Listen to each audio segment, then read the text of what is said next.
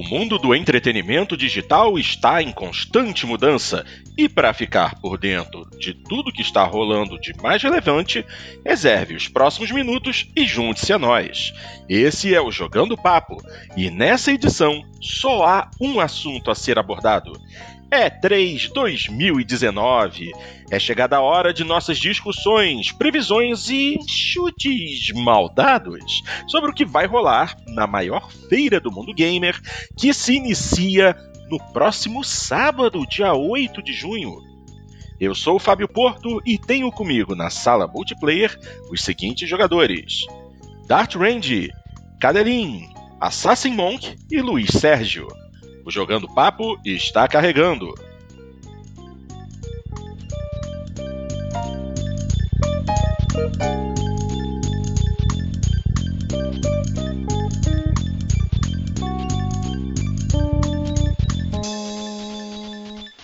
Salve, salve, minha gente, mais uma vez, sejam muito bem-vindos ao Jogando Papo, o podcast onde não basta jogar, é preciso debater. Começando nesse momento nossa edição de número 120 e uma edição bem especial porque é um assunto único que vai demandar toda a nossa atenção. Vem aí mais uma E3, a maior feira de jogos do planeta. Muita coisa pode acontecer, muita coisa anunciada e muitos mistérios. Então, Nada melhor do que primeiro dizer oi para nossa galera, saber o que estamos jogando e cair de cabeça no assunto. Vamos para nossa vaca fria, meu querido Dart Range. Como vai você, meu mestre? O que que anda jogando? Ah, boa noite. Eu joguei bem pouco esses últimos tempos. Eu só joguei dois jogos praticamente. Eu, eu joguei no Nintendo Switch mais um pouco do Mario Plus Rabbids, aquele. Uh, tem um salto drástico da dificuldade do jogo quando termina o mundo 1 e começa o mundo 2. Tô apanhando agora no mundo 2, que o 1 tava bem fácil. então, eu acho que talvez eu tenha que rejogar algumas fases do 1 para melhorar o equipamento e coisa. Mas daí eu. Esse eu joguei bastante até. E eu joguei um pouco. Eu comecei, na verdade, no, no Xbox One o, a jogar o Tacoma, que tá no Xbox Game Pass. E eu sou fã de Walking Simulator, né? Mas esse eu tô achando, tô tendo dificuldade de avançar nele, eu tô achando meio, meio chato, na verdade, o Tacoma. Não, não, não tô curtindo muito, mas eu vou, vou tentar continuar ele. Tá bom. Meu mestre Cadeirinho, o que que anda jogando, meu querido? Boa noite. Olá a todos. Eu continuei jogando o Thea 2, que é uhum. aquele jogo de estratégia que eu independente, eu gostei muito do primeiro Tia. É, infelizmente, aí, já com quase 20 horas de jogo, é, eu achei que eu já vi o suficiente do jogo para escrever uma review no, muito curtinha no, no Steam, e, e para minha, minha tristeza, na verdade, foi uma review negativa, porque é, me dói muito quando eu faço reviews negativas de jogos independentes, mas realmente o, o Tia 2, ele não, na minha opinião, não viveu à altura do primeiro.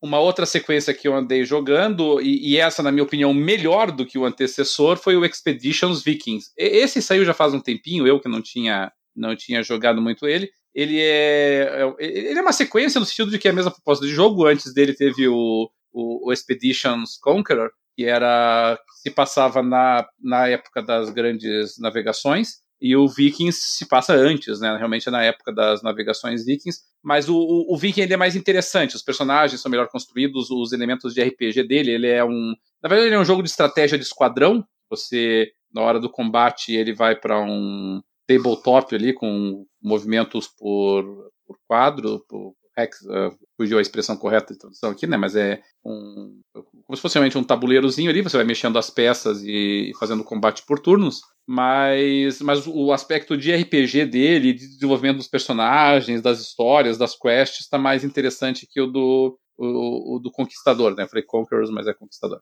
E, mas no PC eu joguei pouco, na verdade. Eu, eu voltei a jogar bastante no, no, no Xbox, joguei bastante o Forza Horizon, na verdade, porque ah, na verdade, é uma coisa que eu dificilmente faço. Eu não, eu não, me preocupo muito com conquistas. Mas eu fiquei pensando assim, eu tô jogando faz tanto tempo Horizon 4, tem um monte de conquista que eu não liberei ainda. Então eu falei, quer que se de uma, deixa eu começar a liberar um monte de conquista aqui. Aí eu fiz um monte de conquista que tinha uh, à minha disposição ali mais acessível no Horizon 4. E, e comecei, eu sei que vai parecer meio fora de tempo, mas eu comecei agora a jogar mais sério o Assassin's Creed Origin, uh, não, não Odyssey. Eu peguei, eu tinha comprado ele numa promoção da, da, da live e eu tinha jogado só o prólogo, que é um longo prólogo de passagem do jogo, e, e, e, tinha parado. E aí eu voltei a mexer nele.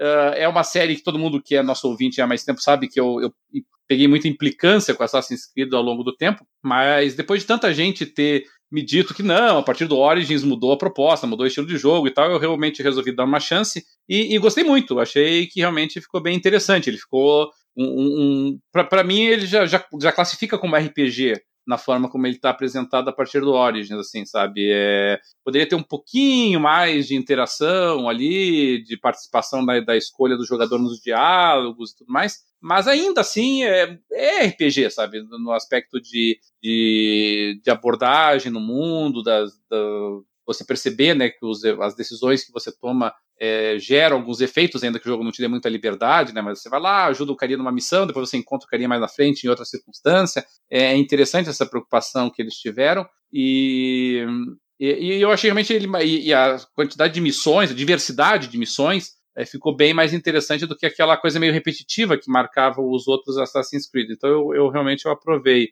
o Assassin's Creed Origins. A única coisa que me incomoda no Assassin's Creed, e eu sei que obviamente os fãs não vão concordar comigo, é que eu, eu não gosto precisamente da premissa dele. Eu, eu não gosto dessa história de você, você ter assim, um, paralelamente uh, um universo moderno em que as pessoas estão revivendo uh, através lá do DNA e do ânimos e não sei mais o que, estão revivendo o passado. Sinceramente, eu acho isso uma bobagem. Não, não, não, não me interessa essa parte. Me interessa a parte que você está lá vivendo o cara de uma é, vamos supor, de uma guilda de assassinos, você não precisa, a meu ver, você não precisa do pressuposto de que é um pessoal revivendo e voltando. Eu, eu acho essa parte é, até me atrapalha um pouco a imersão no jogo, sabe? Eu fico pensando, putz, então quer dizer que eu estou jogando um jogo que na verdade é uma simulação dentro do jogo, sabe? Me incomoda um pouco. Se o cara disser só, você é um, é, é um assassino egípcio e você está lá para se vingar da morte do teu filho, blá, blá, beleza, tô legal, já comprei a ideia, tô jogando. É, não precisa ser, sabe? Não, você na verdade é uma arqueóloga que trabalha com uma empresa de uma mega corporação que faz negócio genético e vai transformar isso numa arma e aí você vive, revive o passado. Não, muito confuso para mim. Mas bom jogo, bom jogo de forma geral. E foi isso. Os principais aí que eu, que eu joguei nos últimos dias foram esses. Muito bem. Meu querido Assassin Monk, de Terras Lusitanas, nos traz a sua lista de jogos recentes. Se é que jogou alguma coisa. Boa noite, meu querido. O que é que andou jogando? Olá, boa noite a todos. Olha, desta vez eu vou dar a vitória ao Cadelin, porque apenas joguei o Prey, que eu estou a gostar muito. A Bethesda fez aquela coisa bonita chamada Fallout 76, mas redimiu-se no, no resto do, dos jogos todos que tem e um deles é o Prey, que eu estou a gostar muito. A forma como a história é contada no, nos e-mails, na troca de e-mails entre, entre as pessoas que trabalham na, na estação Talos 1, uh, onde, tudo, onde tudo acontece, é, faz, faz sentido as fazer as missões e ler a troca de e-mails, a, história toda por detrás daqueles personagens. Uh, acho que é um jogo muito bom e, e, tem, uma, tem um pormenor muito interessante que é é um mau shooter e faz todo sentido porque um engenheiro uh, não é um bom atirador e, e a esmagadora maioria dos jogos que nós jogamos, ao final de dois minutos, o nosso personagem é um exímio atirador.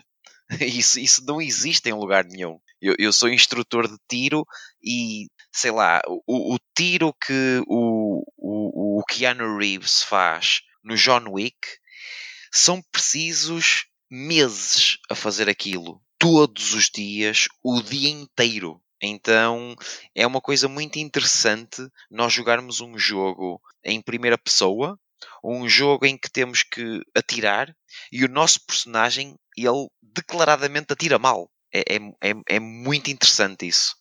Um, fora o Prey, que eu acho que estou no fim. Acho, pelo, pelo, pelo andar da carruagem, eu acho que, que já estou já estou mesmo no fim do jogo. Sem ser esse, joguei o Clash of Heroes, que é o meu guilty pleasure da Ubisoft, o 3 em linha. Aliás, estou a jogar neste momento, enquanto gravo podcast. Um, joguei também o Division 1 com a minha mulher, já acabamos o endgame, fizemos a história toda.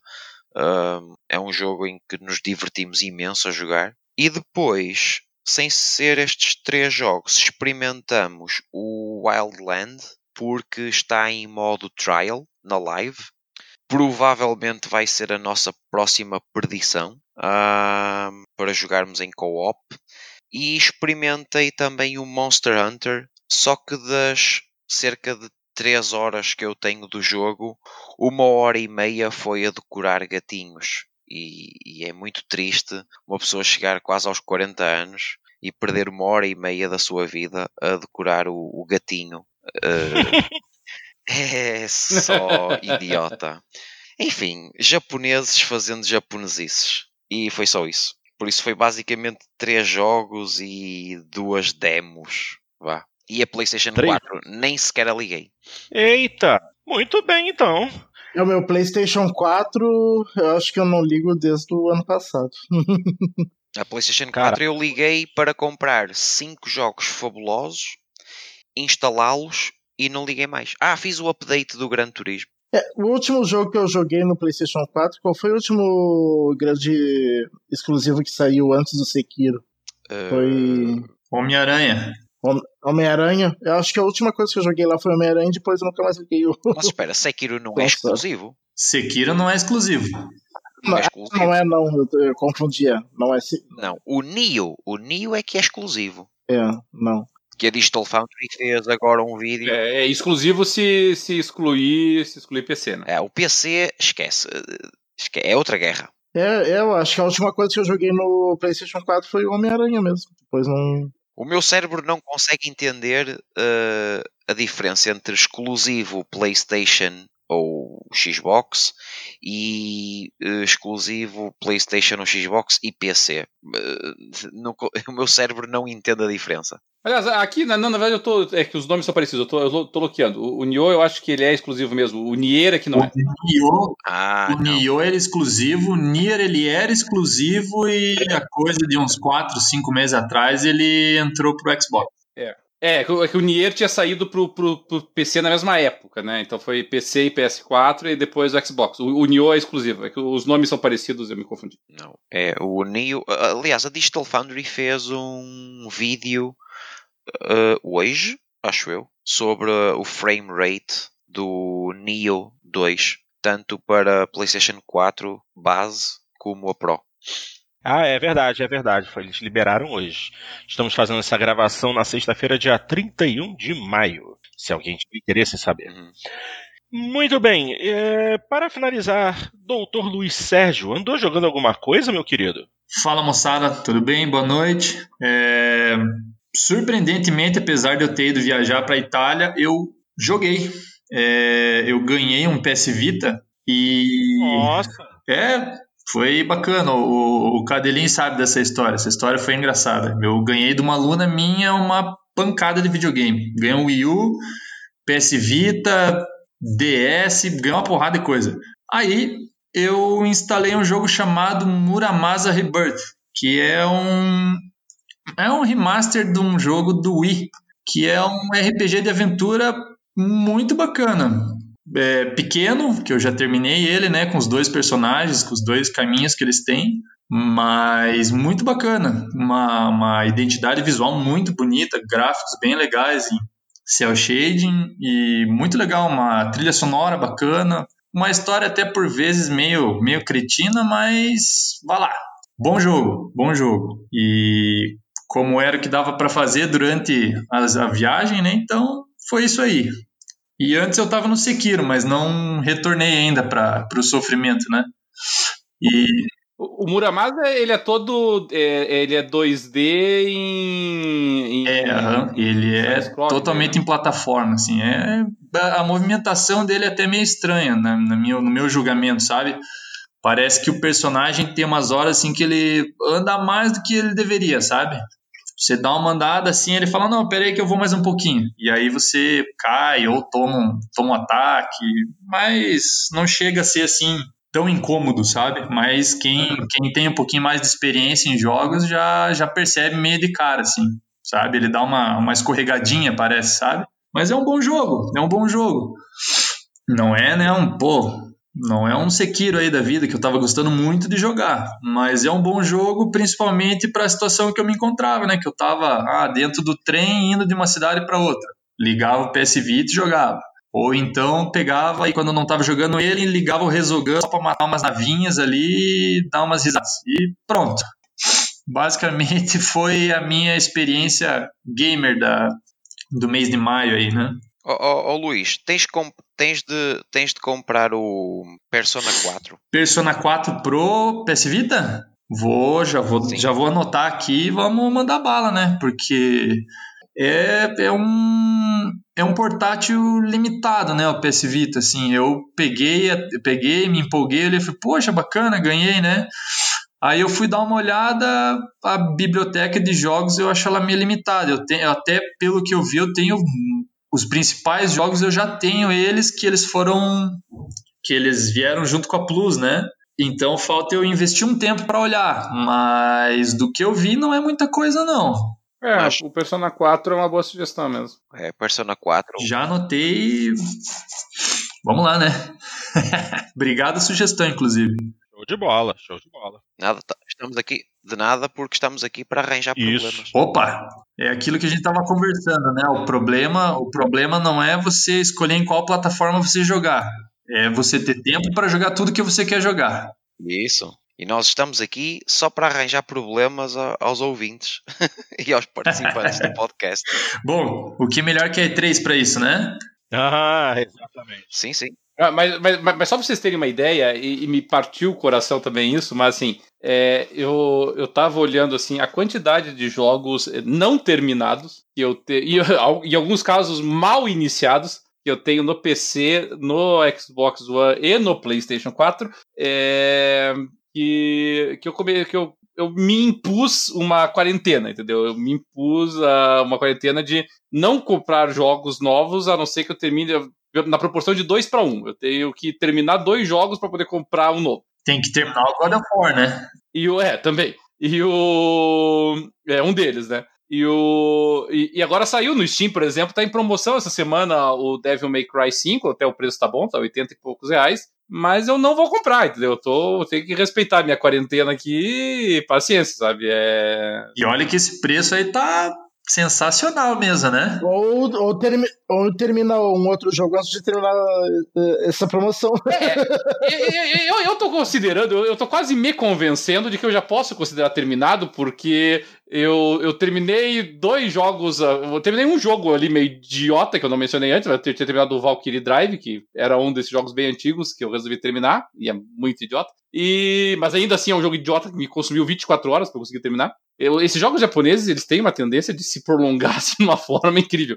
E, e, e de certa maneira eu terminei, eu, eu, terminei já o novo Dead or Alive, né? Eu comprei o Dead or Alive, obviamente eu terminei o modo campanha dele, já liberei quase 60% das conquistas dele, e eu nem sou correr atrás de conquista. Então eu tô quase considerando o Dead or Alive 6 terminado já, já adianto pros nossos ouvintes, não comprem. Então tá compre o Devil May Cry. Já arranjamos desculpa se é, é, eu tô, é, eu tô me convencendo disso. Mas como essa promoção do, do Devil May Cry é, é, a, é a Weekend Sale, né? Então vai até domingo, então eu tenho até domingo para tomar uma decisão. é, eu sinceramente acho que já sei qual é a tua decisão, mas vamos lá.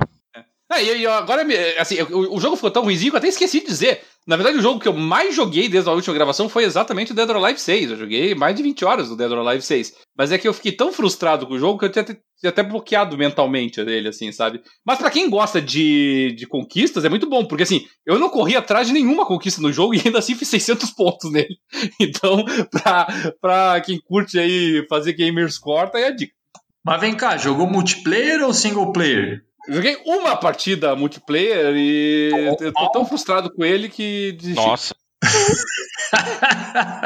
ah, eu achei, eu achei, eu achei o multiplayer do Dead or Alive 5, apesar de tudo, melhor do que o do Dead or Alive 6, sabe? É, eu, não sei, não, não gostei, sabe? Eu achei eu, os novos mecanismos que eles introduziram ali no jogo, e eu só fui aprender na hora que eu sentei, né? Porque mudou um monte de coisa. É, não, não ficou legal, assim, sabe? Eu, eu sou fã da série, mas não, não ficou bom, sabe? É, é sinceramente, se for para para comprar algum jogo de luta, pegue Tekken 7, pegue até o Soul Calibur, que nem é o melhor Soul Calibur, mas ainda assim é melhor do que, o, do que esse Dead or Alive 6. O Dead or Alive 6, da série recente do Dead or Alive, e por recente eu vou calcular aqui desde o Dead or Alive 2, tá, é, é, o mais fraquinho de todos. Já, já ganhou a implicância, né? É. Agora não tem Cristo que não tem Cristo que faça ficar bom esse jogo. Ó, oh, Cadelin, voltando atrás, eu para fazer a mesma quarentena que que, que, que tu fizeste, então na PlayStation 4 eu não compro mais jogos, porque comprei 5 jogos e não joguei nenhum. É, olha só, tem que terminar 10 agora pra poder comprar de novo. Coitado, o Portuga, o Portuga assim morre. Eu só arranjo problemas, só arranjo problemas. só arranjo problema, né? Ai, maravilha. Bom, só para fechar essa introdução, da minha parte, eu não vou nem comentar porque vocês já sabem o que eu jogo é a mesma coisa de sempre. Então, adiante.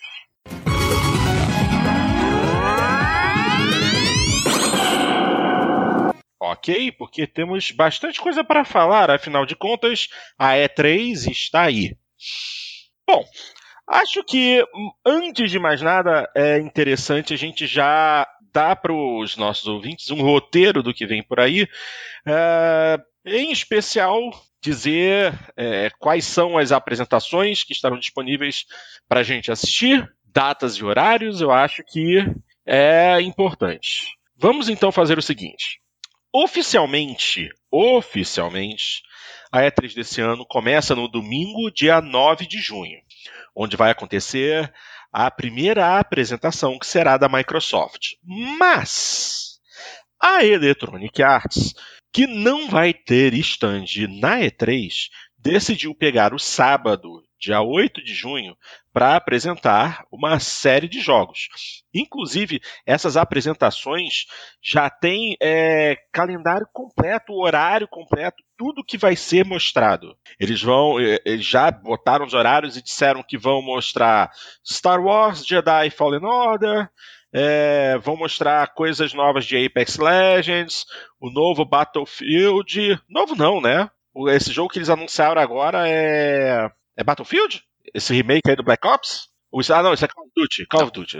É, isso é Call of Duty, o Modern Warfare, acho que é. O que eles querem, o que eles querem fazer, o que eles querem fazer é o. Um, E Call of Duty não é da, da EA, né? É da... É da Não, eu sei, é para vocês verem como é que eu cago e ando pra jogo de tiro. Eu não consigo diferenciar Battlefield e Call of Duty. Pra ver é como assim, é tudo a mesma bosta, né? É, é tudo mesmo lixo. Acabamos de perder 100 ouvintes, mas tudo bem. Vou, receber e-mails furiosos. Mas vamos lá. É, então, continuando, eles vão falar a respeito do, do no, de um possível novo Battlefield, não sei. Depois vão falar também sobre FIFA. Saco. E também vão falar sobre Madden NFL 2020. Haja mais saco. E por fim, talvez é, desperte interesse, vão falar sobre The Sims 4. Eu acabei de falar vários jogos. Sentiram falta de algum? Da EA e NBA, né? Olha. que só fala de esporte, né? Pelo amor de Deus. Não, eu, eu, não, eu me interesso muito pelo Star Wars Fallen Order. Esse sim. Sim, sim. Fallen Order, sim. É, é, é, é o resto é não... possibilidade, é a possibilidade da Electronic Arts uh, conseguir, ou pelo menos tentar, fazer algo do calibre do Knights of the Old Republic. Se conseguir, mesmo que não seja o mesmo género, mesmo que não seja uh, exatamente o, aquele RPG típico daquela BioWare. Pelo que mostraram, não é um RPG, né? Vai ser um, a campanha mais linear, né? Mesmo que não seja um RPG típico daquela BioWare que eu tanto adorava, mesmo que seja um jogo mais no sentido do Force Awakens, talvez mais a ação, mas ainda assim, se fizerem algo uh, é, é, é possibilidade e é, e é a, a hipótese que eles têm de, de fazer algo que os livre daquela, daquela coisa que é uh, a Electronic Arts, a empresa do mal, e, e tentar fazer algo uh, grandioso conforme é uh, a saga Star Wars, né? porque mesmo para quem não gostar, ninguém pode dizer o contrário, não é? Star Wars é, é um nome mundialmente conhecido. É, bom, é, vamos ver qual vai ser o, a importância, o tamanho, o escopo desse título. Mas eu fiz, uma, eu fiz a pergunta: o que, que está faltando nessa conferência da EA? Qual o título que eles deveriam falar a respeito e estão simplesmente ignorando? Bom, é, a, a, princípio nós temos que ver como é que vai ser o comportamento com relação ao Anthem, né? Hum. Eles vão dar suporte ou não, mas eu confesso, quando você perguntou, que eu achei que você estava falando do Need for Speed. mas o, o Need for Speed não aparecerá na, na, na, na, apresentação da Electronic Arts. Não. Mas o, mas o Anthem é, a grande, é o grande ponto de interrogação, né? Porque nós não sabemos o que a Electronic Arts pretende fazer com ele. É, e assim, e assim só, só para deixar bem claro, eu caguei pra Need for Speed. Caguei completo. Tô nem aí. Tô nem aí. Eles vão precisar mostrar alguma coisa muito importante, muito grandiosa para um próximo título dessa franquia. Porque eu nem comprei nem joguei o último jogo. Eu já simplesmente botei Need for Speed de lado. Agora, Anthem, ah, o jogo que eles fizeram tanta onda, tanto estardalhaço, e não vão falar nada? Aí tá estranho. Olha, uh, segundo o pessoal da, do Kinda Funny Gamecast, pelo que eu entendi, porque o Kinda Funny vai ter uma, uma enorme presença na, na E3, eles dizem que o Anthem, segundo a própria Electronic Arts, terá um, um evento um, que eu não sei se será aqueles booths eh, com o pessoal de, das relações públicas deles a, a mostrar o, o, cataclismo que é, que é a próxima uhum. expansão uhum. de, para o Anthem. Não sei se será uh, algo jogável, para o público ou então para a crítica especializada. Sinceramente, não entendi uh, concretamente o que é que é, mas pelo que eu entendi e, e pelo que deram a conhecer, será algo uh, de, de, de muito específico, só para o jogo e para a mostragem do, do, do, do cataclismo. Se isso vai acontecer ou não, sinceramente. Não o, que eu, o que eu sei é que antes do programa de hoje eu estava fazendo uma pesquisa sobre exatamente sobre notícias do Anthem, né? Porque eu tinha visto muito pouco. E aí uma das notícias, um dos comentários que eu tinha visto, que eu achei muito engraçado, foi o cara dizendo assim: olha, eu sei que o pessoal está dizendo aí que o, que o Anthem é um fracasso e tal, mas nós aqui em Tuvalu gostamos. muito do jogo. Ele é um sucesso em Tuvalu. Tuvalu é, um, é uma ilha na, na Polinésia com 10 mil habitantes, tá? A capital, e eu não estou brincando, a capital é Vaiaku. Mas já sabemos que em Tuvalu Anthem é um sucesso. Tuvalu não é aquele país que, que, que em uma década vai desaparecer? Ah, aí já está exigindo muito do meu conhecimento geográfico. É, tem, é tem, tem, tem, um país ali naquela região que tem previsão de desaparecer. É, é o cataclisma. É, no, no cataclisma. Por causa da, por causa da, não, por causa da alta da, da, da maré, realmente ele tá sumindo a cada ano, tá diminuindo. É, é, é o cataclisma do Anthem. Aí vai ser a... Não sei se é Tuvalu ou vai, vai, vai destruir, vai destruir a, o local em que Anthem é um grande sucesso. É. é, o cataclismo faz todo sentido. Eu fico imaginando o tamanho Até... da comunidade gamer em Tuvalu. Nós aqui da Lan House gostamos muito do. Até uma coisa interessante que eh, eu ouvi um tempo atrás que todo ano que tem a, Assembleia Nacional das Nações Unidas, né, diz que sempre o presidente desse país vai lá meio que é, é como se fosse uma despedida assim, do, do país. que, que realmente tem um plano para evacuar o país quando Que acontecer coisa. Santo Deus. Bom, e eu acho que basicamente EA é isso. E vai acontecer no sábado, dia 8. No dia seguinte, domingo, dia 9, ah, a partir das 5 da. Aliás, desculpa, gente, esqueci de comentar. É, toda, uma, tu- toda a apresentação da Electronic Arts acontece no sábado a partir de uma e meia da tarde, ok? Então agora sim, no domingo às 5 da tarde, teremos a esperadíssima, aguardadíssima conferência da dona Microsoft. É, 4 e meia. Quatro, ah, quatro e meia, meia hora de preparação de hype. Não, eu tô falando da apresentação em si. É, quatro e meia é pra você ficar vendo o Phil Spencer caminhando pelo tapete vermelho. Não, obrigado. Eu tô falando da apresentação em si. O que, que a Microsoft vai mostrar?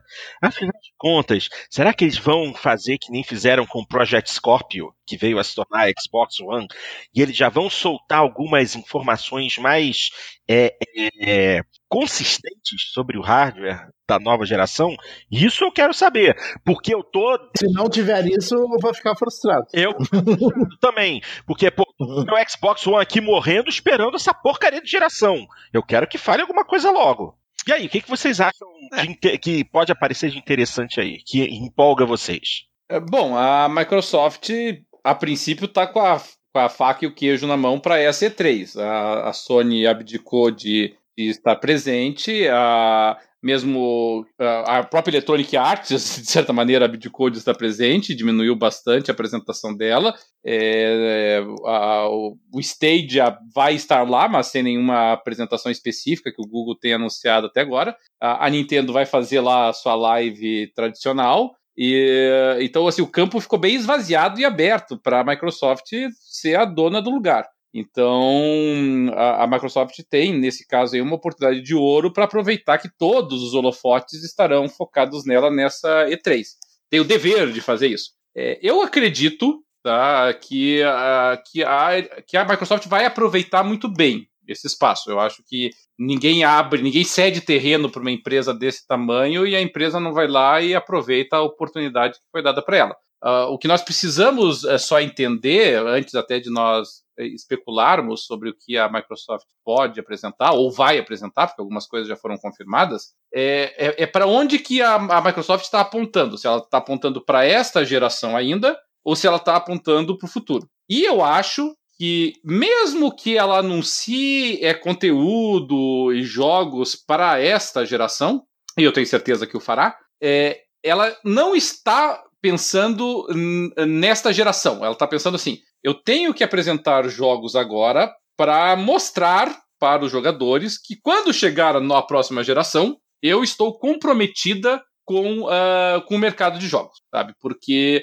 é, esse, a meu ver, e nós tivemos uma, uma discussão em off aqui bem acalorada no nosso grupo sobre a, o, o, desempenho da atual geração, mas esse, a meu ver, foi a grande falha da Microsoft. A Microsoft não soube comunicar no início, no momento que era decisivo da, da entrada dessa geração, que o Xbox One era um videogame. Sabe? A Microsoft teve uma dificuldade tremenda nessa comunicação com os jogadores, ela passou mensagens muito ambíguas quando vinha lá com a história de central de entretenimento, e quando vinha com a história de televisão e aplicativos e não sei o que. Aliás, o, o, o nome One vem disso, né? Vem é, dessa ideia. É, você ser uma única central de entretenimento para tudo, né? É. E aí nós vamos lembrar que isso facilitou demais o trabalho da Sony, né? Porque daí a Sony pegou na apresentação dela e disse: Ó, o PlayStation é sobre jogos, é sobre isso que nós somos. O que não é verdade, o PlayStation também é uma central de entretenimento, mas a, a Sony pegou e disse: Meu amigo, eu tô na E3, a E3 é um, o pessoal não tá aqui querendo saber se vai poder locar vídeos na Microsoft Store ou coisa parecida. Os caras querem saber de, de jogos. Então a Microsoft precisa entrar na próxima geração transmitindo para os jogadores a confiança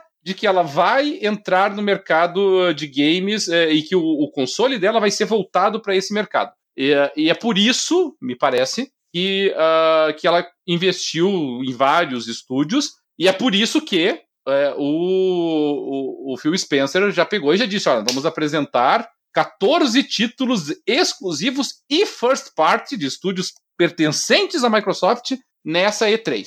Veja, ele não está querendo salvar o Xbox One. Ele não está querendo que o Xbox One ah, agora, no próximo ano, no seu último ano de vida, vá fazer lá 10 milhões de unidades vendidas. Não é isso. Tá? É, é, essa geração já, os resultados já estão postos, é, a situação comercial já está definida. A Microsoft está olhando para o futuro. Ela está tá, tá preocupada que, que essa percepção de que ela não focou os jogos como deveria pode contaminar as vendas de um futuro console dela. Então ela precisa chegar para os jogadores e dizer: próximo console que nós teremos vai ser um console para games, tá? E, e aí então ela vem. Então ela vai, me parece daí, para encerrar essa primeira participação aqui, é, me parece que a Microsoft deve sim apresentar o tal do Project Scar é, Anaconda, né? É, vai apresentar alguma coisa do, do projeto Anaconda aí, vai pelo menos uh, indicar. Eu acho muito difícil que ela apresente o videogame em si, mas eu acho que ela vai começar a dar pistas do que vai ser. Vai, uhum. vai com certeza. Com certeza aqui é um exagero, né? Mas é, para mim seria uma surpresa se ela não abordasse muito significativamente o xCloud, que ela não apresentasse o streaming dela, porque ela precisa combater o anúncio do Stadia. Então ela tem que chegar e dizer, ó, oh, meu amigo, o Stadia está dizendo que vai ter streaming, nós vamos ter streaming e ainda por cima o console. Vai ter as duas coisas. É isso que a Microsoft tem que chegar e, e mostrar. É, eu, eu, esperaria é, algum anúncio do HoloLens, tá? Eu acho que a, Microsoft tentou vender o Kinect com o Xbox 360 e no início com o Xbox One, não deu certo. Eu acho, tá aqui já é uma aposta um pouquinho mais arriscada, eu acho que ela vai tentar que a tecnologia do próximo console seja o HoloLens. É, para a realidade ampliada, e eu acho muito interessante se for. Eu gostaria muito de ver um HoloLens aí, de repente, um HoloLens lá funcionando com o Halo Infinite, por exemplo. Isso ia ser bacana, assim, sabe? Então. Isso seria ótimo. É, eu acho que seria uma grande uma grande sacada da Microsoft nesse aspecto. É, ela vai anunciar, vai explicar, sem dúvida nenhuma, a, a vinda do Game Pass para o PC. Isso é, já, já, está anunciado, já está dito que vai ser feito. Eu tenho absoluta convicção de que ela vai apresentar alguma parceria com o Steam, tá? Porque o Steam precisa combater a, o surgimento aí da Epic Store. Então o Steam está interessado em abrir a, plata, a, a plataforma dele para os outros e a Microsoft está interessada, obviamente, no, no Steam. Então eu acredito que veremos aí um, algum tipo de colaboração entre Microsoft e Steam. E finalmente teremos aí. É só, só lembrando que a Microsoft já confirmou que a partir de agora os, os jogos dela vão sair na Steam também, não vai ser só na. É, é verdade, mas eu, eu acho que vai, vai mais longe. É, eu acho que vai mais longe essa parceria. Eu acho que eu, eu, eu acho que vai ser uh, fora a Microsoft Store. Eu acho que vai ser exclusivo do Steam, inclusive. Tá? Vai ser uma exclusividade e o Steam vai dar alguma coisa em troca. Não sei o que, mas vai dar alguma coisa em troca, não há dúvida nenhuma disso. É... E obviamente teremos aí, pelo menos, sem contar os jogos multiplayer e sem contar potenciais exclusivos third parties, 14 jogos da Microsoft. Microsoft que conta hoje com estúdios ativos e desenvolvendo jogos para videogame com 13 estúdios, uh, entre 13 e 15, é que tem alguns que estão desenvolvendo mais para mobile mas entre 13 e 15 estúdios em funcionamento. Então, praticamente é um título por estúdio, é, ou mais, né? Então, uh, uh, então quem está esperando aí exclusivo, seja para essa geração, seja para a próxima, com certeza terá um prato cheio. Olha, em relação à situação do, do, dos exclusivos e, e, e, e, a discussão que tivemos em off, um, o, o, grande problema é, o grande problema das marcas e, e dos exclusivos e o dinheiro investido é uma questão de percepção. Uh, eu, eu, eu, concordo com quando tu disseste, Cadelin, que, que, fazer, fazer só exclusivos não é economicamente viável. E, e não é. Porque vejamos, por exemplo, o que é que aconteceu com a Sony. A Sony, neste momento, provavelmente, o dinheiro que gastou a publicitar o Days Gone, mais o dinheiro que gastou a produzir o Days Gone, provavelmente teve que pegar no dinheiro do lucro do Horizon Zero Dawn para pagar o, o, Days Gone. Por isso, economicamente não é, provavelmente isolado, de forma isolada, não é viável. Só que isto é tudo uma questão de percepção. E como já disseram, logo, como já disseste logo no início, a Microsoft ela nunca se soube vender. Ela, ela, ela nunca foi. É, é aquela velha frase: uh, mais vale cair em graça do que ser engraçado. Né? E, e, e, a Microsoft ela é sempre muito engraçada. mas nunca cai em graça. Nunca cai em graça. E a Sony tem esta estrelinha que, que ela consegue sempre cair nas graças do povo. Uh, e depois a Microsoft ela apresentou-se muito mal no início desta geração. Disse muita asneirada. Uh, esqueceu-se completamente de, de, de, daquilo que tinha feito na geração 360. E a Sony aproveitou isso, ou seja, a percepção da crítica especializada. A crítica, logo de início, começou a falar mal da Xbox e começou a falar bem da PlayStation 4 e a Sony continuou a fazer aquilo que já estava a fazer no final da geração PlayStation 3. Ou seja, eles sabiam que tinham uma máquina uh, má, claramente má, porque toda a gente dizia que era um pesadelo programar para aquilo. E então, o que é que, o que, é que a Sony na altura fez? Apostou nos exclusivos e fez o The Last of Us, fez uma série de, de coisas bem feitas. Os, os próprios uh, Dark Souls que o Luís gosta e Bloodborne e não sei o quê, nascem nessa altura, numa altura em que a Sony precisava de, da tal percepção, dar uma boa imagem. Aquela, aquela, aquela imagem de nós estamos com o jogador.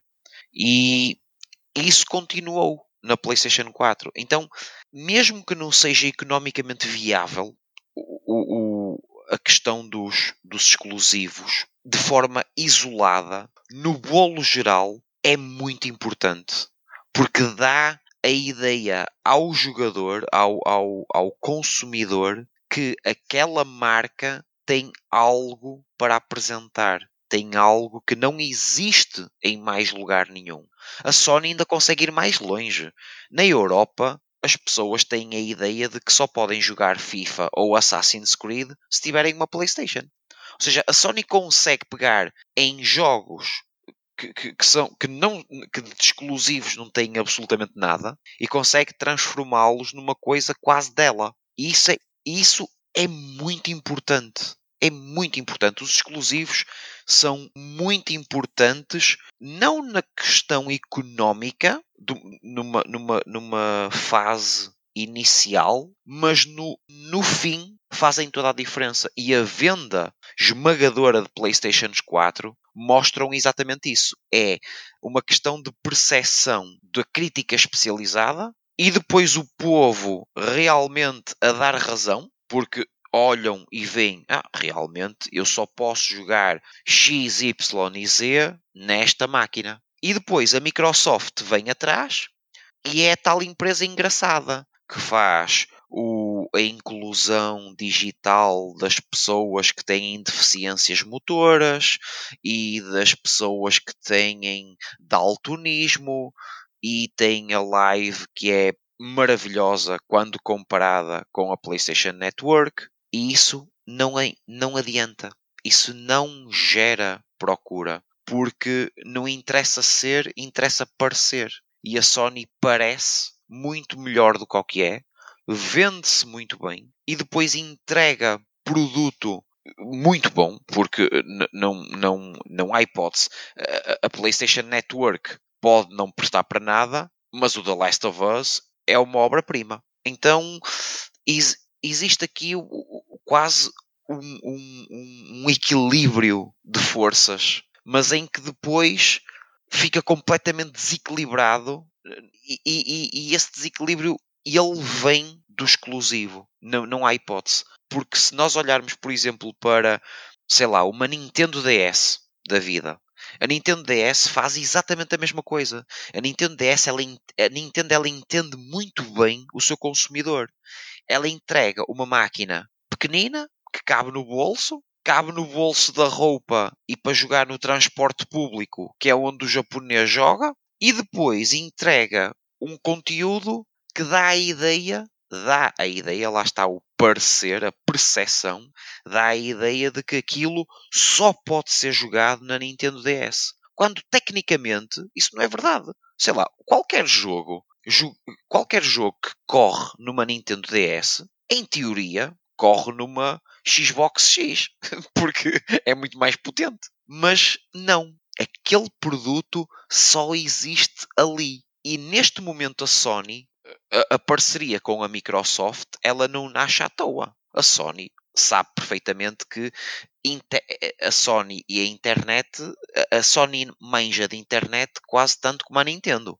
Eh, nada. Eh, então, a parceria com a Microsoft, ela, ela foi muito inteligente, porque hoje, e, e pegando, agora fazendo um gancho àquilo que o, que o, que o, o Fábio Porto falou do, do Call of Duty, do Modern Warfare, a Activision, ela quer uh, o crossplay e quer cross progression. Ou seja, numa, quando nós tivermos como normal o cross progression e o cross platform, ou seja, não interessar para nada qual é a plataforma em que nós estamos a jogar o jogo, ou seja, o jogador da PlayStation pode jogar Modern Warfare contra o jogador da Xbox. E esse progresso é uh, escalável, ou seja, ele, ele, ele, ele continua, então o que é que sobra? Sobra os exclusivos. Ou seja, a questão dos exclusivos que parecia perder força, parecia perder força, de novo ganhou muita força. É, é, eu, eu, olho para os exclusivos e vejo quase a história da rádio, não é? Em qualquer nova tecnologia, a rádio vai sempre morrer e a rádio continua cá. E o pessoal que trabalha na rádio nunca ganhou tanto dinheiro como agora. Por isso, o, radio, uh, video didn't kill the radio star e a internet não matou a rádio. E, e, e eu, eu, eu, olho para, para a história dos, dos exclusivos e, e, é quase como a história da rádio, não é? Ela está quase a morrer, mas nunca morre.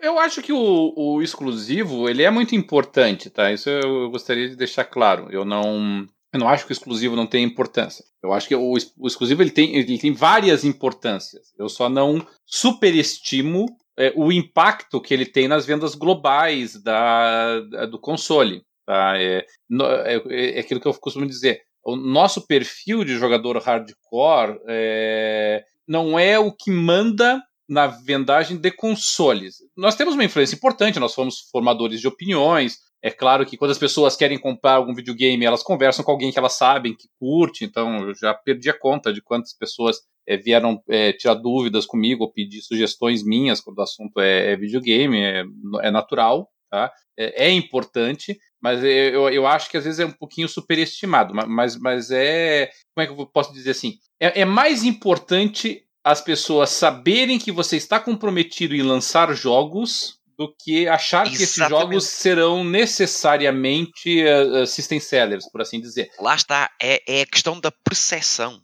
É. A Sony, é. ela é exímia a é. dar a percepção de que está contigo a todo momento. É. Quando não está. É, você tem que não ter. Está. Você tem que ter produtos. Basta ver, basta ver a história da Sony para entender que ela não está ao lado do jogador.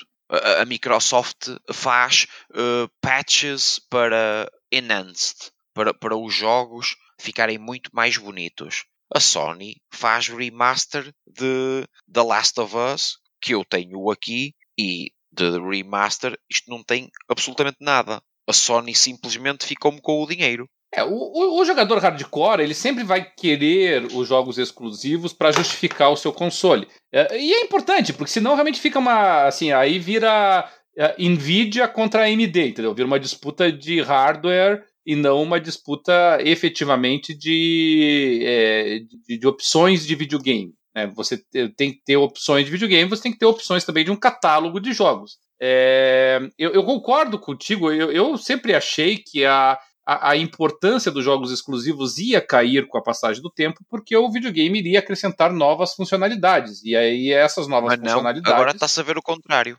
É, é o, o pessoal, é, curiosamente, meio que recusou essa ideia do videogame como uma central de entretenimento, e, e talvez tenha recusado, porque a verdade é que assim surgiu um, um competidor inesperado nessa história, chamado televisão. A, a televisão entrou na briga. Netflix. É, a, É, os, os televisores, assim, boa parte das funcionalidades que o Xbox One ah, e o PlayStation 4 também oferecem, você consegue em qualquer Smart TV, sabe? Qua- Quase todas, sabe? É, é um pouquinho mais fácil de navegar com o gamepad e tal, mas, sinceramente, boa parte das funcionalidades não relacionadas a games, você consegue em qualquer Smart TV de entrada até, sabe? Então, então isso enfraqueceu essa proposta deles e aí retornou a importância do, dos games, né? E aí a Microsoft achar que as pessoas iriam optar pelo Xbox One uh, X, que seja, só porque o, o, hardware era mais potente, sabe? É, vamos parar pra pensar, vamos ser, vamos ser sinceros, tá? A gente fica, a gente sabia, a gente sempre soube que o PS4 era um hardware mais superior ao do Xbox One original, nós sabíamos. Mas, mas nós sabíamos disso. Quantas pessoas sabem disso? Sabe? As pessoas se orientam, não, eu quero o console Lá mais poderoso. Não entendem. Não, Algumas as- pessoas, um punhado de gente pensa isso, entendeu? É, alguns sonistas, alguns fanboys gostam de dizer, ah, o meu console é mais poderoso, né, né, né, né, né. É, mas não tem relevância na hora da escolha das pessoas. Se tivesse relevância, o console mais vendido na geração passada não teria sido o Wii. Tá? Para a maioria das pessoas, Claro. isso não é relevante. Mas lá está, a Wii, é- e, e vol- vol- voltamos ao mesmo. O que é que a Wii entregava? Experiências únicas naquela máquina, que só poderias ter se tivesses aquela máquina. Lá está, é a questão da percepção. É, esta marca é tão incrível, é tão minha amiga, que gosta tanto de mim, que me entrega esta coisa fabulosa que eu só posso jogar aqui. Uh, quando na verdade uh, não, porque a seguir veio o Kinect, que é 50 mil anos luz à frente da Nintendo Wii. Só que não interessa, porque o estrago já está feito. Uh, e então o, o, o, exclusivo volta a ganhar força. Porquê? Porque neste momento está tudo muito equivalente. E lá está, mesmo a questão gráfica, ninguém se importa que a PlayStation 4 Pro não faça 4K. O, o, o possuidor da, de, de uma PlayStation 4 Pro, ele não quer saber. É, é, eu vou, vou pegar no, na frase do, do, do, do Hugo Esteves, que, que, eu, que eu concordo na íntegra, quando ele diz: Eu prefiro God of War em 1080p do que o Crackdown em 4K HDR. Ah, eu também Epá, acho. Não, esta- claro, claro. Esta frase é imbatível. Ela é imbatível. E depois é, é- é assim: a Microsoft faz hum, tecnologias maravilhosas, mas que não dão em nada. Em nada. Isto, eu, eu, eu posso parecer um, um, uh, politicamente incorreto, ou até grosso, ou até estúpido em dizer isto, mas sinceramente, o que é que interessa fazerem uh, um comando, que no Brasil se diz controle, para pessoas que lhes, que lhes falta os dedos da mão ou lhe falta um braço? Não interessa isso para nada. Não interessa. O que interessa é exclusivo. O, o, o, grosso do gamer, o, o, o volume de, de jogadores, não- eles não querem saber disso para nada. Eles não querem saber se a pessoa que tem daltonismo se está eh, eh, inserida no mundo gamer. Ninguém está preocupado com isso. Ninguém está. A verdade é esta. A verdade pura e dura é esta. Ninguém está preocupado com isso. A Sony não está preocupada com isso. Eu não vejo a Sony a perder tempo e investimento e dinheiro e pessoas que poderiam estar a fazer o The Last of Us 2 a fazer comando, comando para incluir digitalmente a pessoa que teve um acidente e perdeu um braço. É uma fatalidade? É. É, é- é uma pena? É. Pode-me acontecer a mim? Sim, pode acontecer a mim. Só que eu vou utilizar uma frase brasileira. Pimenta no cu dos outros, para mim é refresco. Eu não quero saber disso. É, o, o- a iniciativa, obviamente, é, ela é elogiável, mas Ela é válida, você mas não é tem válida. não tem reflexo comercial nenhum.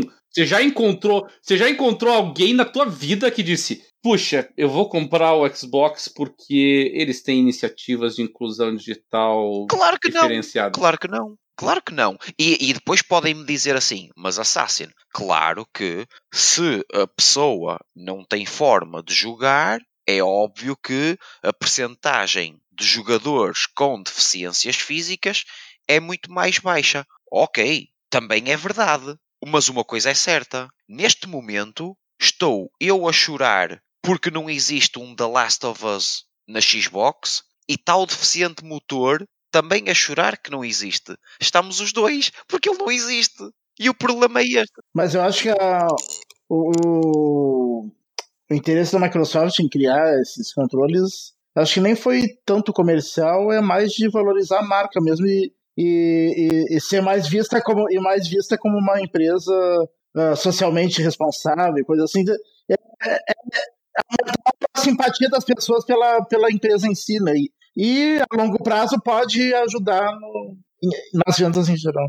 Mas eu, eu vou-te explicar porque é que isto não vai dar em nada. Porque a Microsoft hoje faz este comando, ou controle, como, como quiserem, para a One, mas na próxima geração, o que é que tem acontecido aos periféricos? Eles não são compatíveis. Então o que é que adianta estarem a perder tempo com inclusões digitais e, e, e parecer bem quando isso não move a agulha? Porque não move. É, mas eu acho que no próximo eles também vão, vão lançar. Espero que não, não parem, né? É, é, é, não, não é uma. Como eu disse, nós podemos elogiar e elogiamos, inclusive, e compartilhamos Claro e que sim. parabenizamos, e fizemos tudo isso várias vezes. Mas, assim, do ponto de vista é, comercial, o, impacto dessas iniciativas, para não dizer que é nulo, mas parece muito rarefeito. É, mas eu acho que o interesse da Microsoft não é comercial nesse sentido. É, é mais de imagem e, e percepção de marca. Mas vamos ser sinceros que até isso ela faz mal, né? Pelo amor de Deus, porque. Claro que faz. Você Sempre tem, fez. que, você tem que reforçar mais a importância disso e,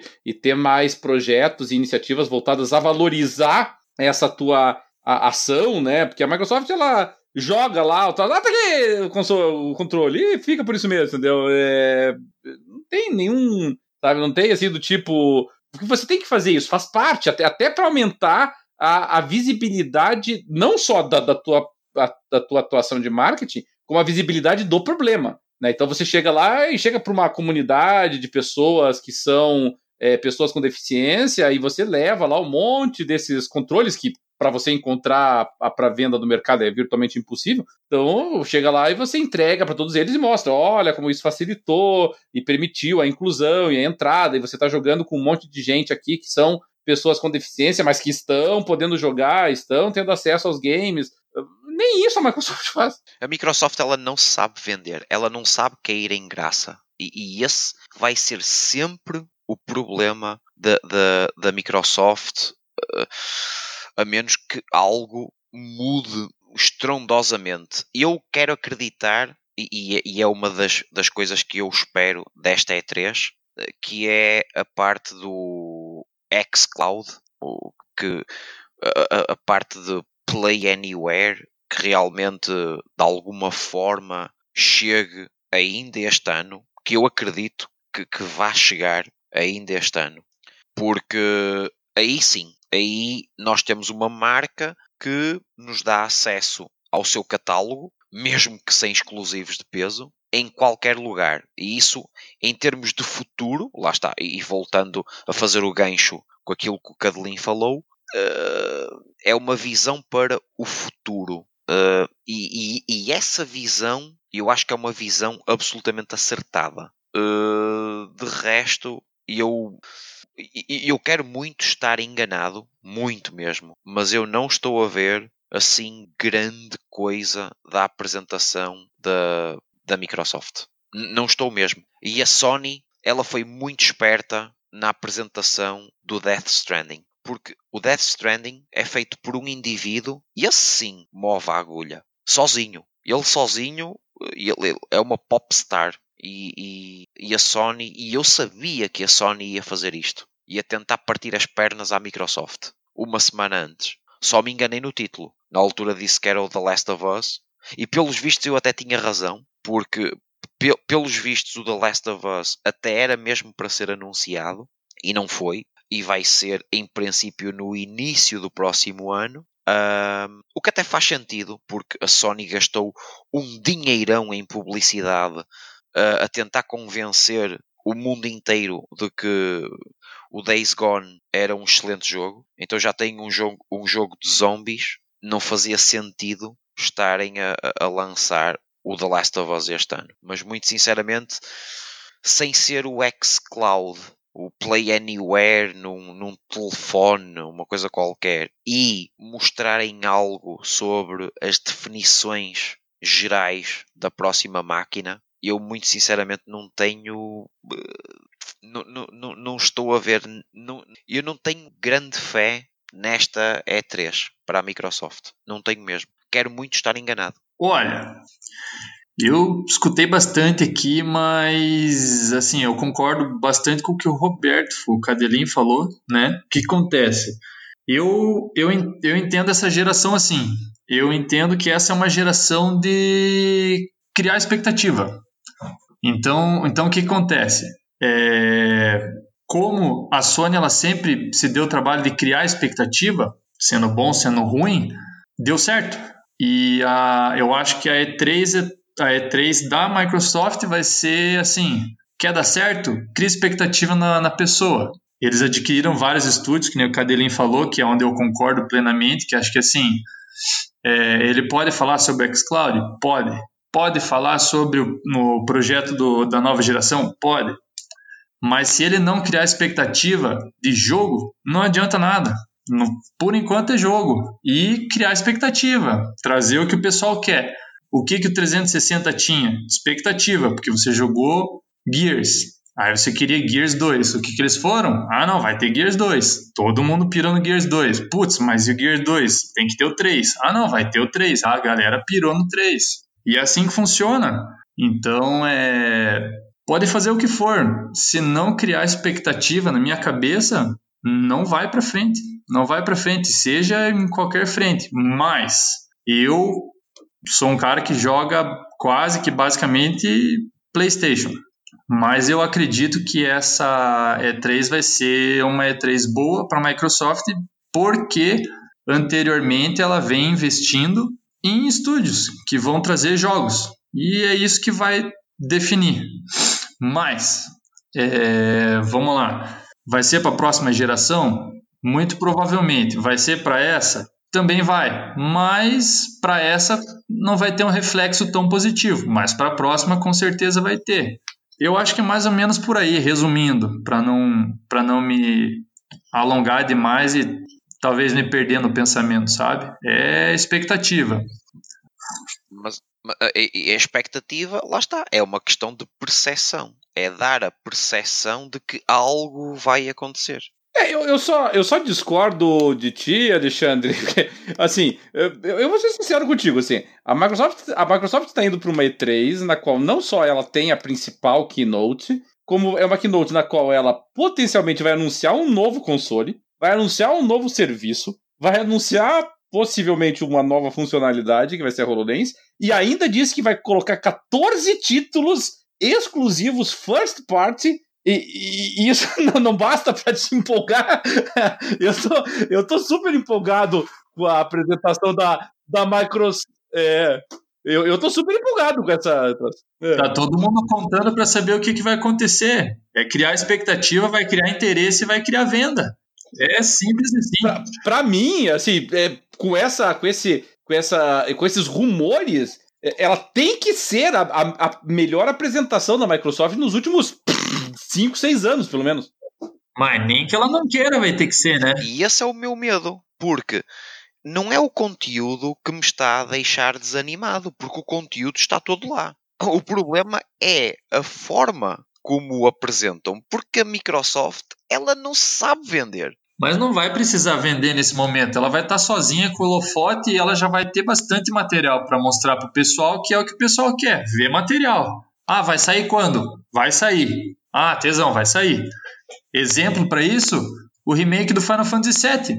Essa é uma coisa que gerou uma expectativa fodida e tá aí, tá todo mundo esperando para ver o que, que vai acontecer. Eu sou um que tô esperando a E3 para saber o que que vão mostrar. Que vai ter que ter algo mais concreto, faz bastante tempo. E faz muito tempo atrás que foi criada essa expectativa. Então, eu acho que vai dar muito certo a Microsoft. E ela pode falar que vai sair em 2021.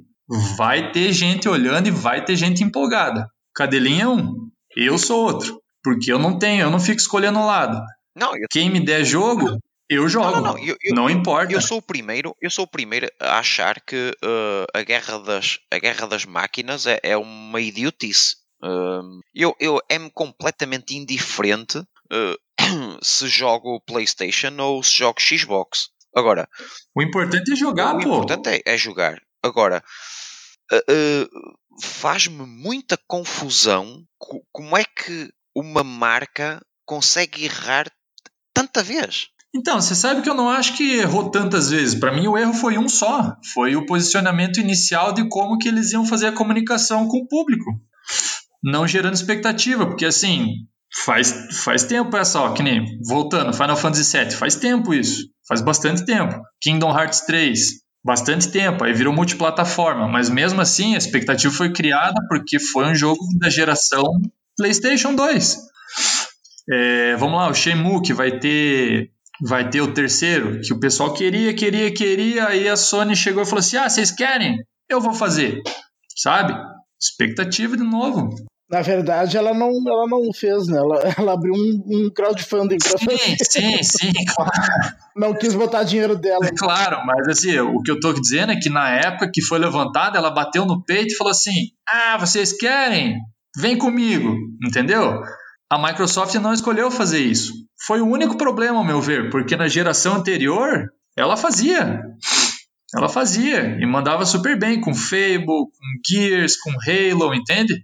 Eu acho que talvez foi o posicionamento inicial para essa geração que eles falaram assim, ó, nosso videogame é fodão e nós mostramos mais do que só jogos. E o pessoal quer jogo. Então foda-se o que você tem na tua máquina. Eu acho que desde que colocaram Phil Spencer na frente do- da divisão de Xbox, ela tá consertando seus erros, né? Que, é que a parte principal, que é os jogos, demora mais, né? Claro, no entanto que daí eles começaram a adquirir estúdios, que eu acho que é o investimento que mostra pro pessoal assim, bacana, da, desse, desse mato sai, sei lá, coelho, macaco, vai sair alguma coisa dessa porra aqui, vamos ficar olhando pro mato.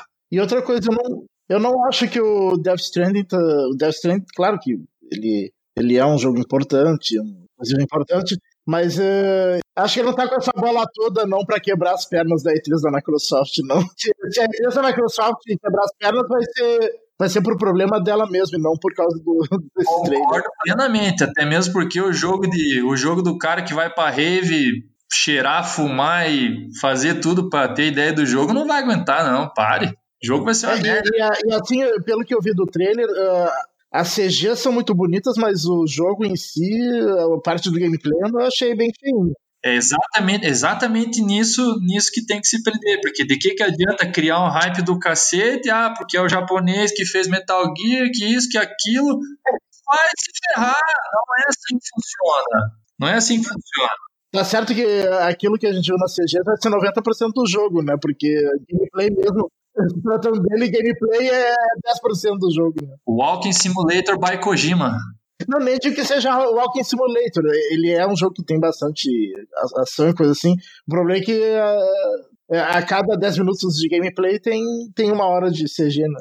É que a gente tem que pensar assim, va- vamos, vamos puxar do nosso programa da E3 de 2018, tá? No, no, no, no- no pós, né? Na, na- do pós E3. É, o que, que nós concluímos na época? Que, que quando a Microsoft pegou e anunciou a aquisição de vários estúdios, o que ela estava criando era exatamente isso: uma expectativa, uma esperança de que no futuro ela viria com vários jogos fruto dessas aquisições. É, é, o futuro é agora. Tá? Quer dizer, é agora é o momento que a gente estava esperando, que todas essas aquisições é, frutificassem em alguma coisa palpável. Que é por isso que eu acho que vai ser uma E3 boa, pô. É, nós estamos numa expectativa. A, a gente, a gente, assim, a gente quer ver o que, que, o que, que qual foi o resultado dessas aquisições. Exatamente. Que, vamos pensar aqui, Dart. Assim, o, o Phil Spencer disse que são 14 jogos exclusivos e first party, né? Então, produzido pelos estúdios da, da Microsoft. É, vamos, vamos, raciocinar aqui. O que, que nós temos de certo já, Dart? Dois deles são Gears, né? O Gears Tactics, Tactics que é, é tipo um Gears XCOM, né? uhum. né? Uh, e o Gear 5. E esses. E, e, esses a produção, a produção é da. É do, estu, do mesmo estúdio, que é o. É, da 343. Da 343. Da 343? Não, é, Não, mudou é do... o nome, é The Coalition. The Coalition, né? The Coalition. Muito bem. É. The Coalition, isso. 343 é o da, do Isso, quer dizer. Aí nós temos o Halo Infinite, que é o da 343, é isso? É. Aí o que mais que nós temos certo já? É, o Ori, porque o Ori deve aparecer de novo, porque ele não foi lançado oficialmente ainda, né? Então, para todos os efeitos, eles podem, podem considerar, pode até ser que não considerem, né? Mas, mas podem considerar como sendo, sendo um deles. O, o, o Ori é, é, é, é, first party também, né? O Ori é first party. Lembra que nós testamos lá na, na BGS ano passado, né? Não, ele é exclusivo, eu só não me lembro se ele é first party ou não. Eu, eu tenho quase certeza que sim. Ah, não, ele é assim, ele é. É o Moon Studios, o, o Moon, o Moon Studios é da, é, é da Microsoft. Ah, aí o que mais que nós temos, Dart? Nós temos uh, Battletoads, né? Isso me parece que é. É, o Battletoads. Tem o RPG da.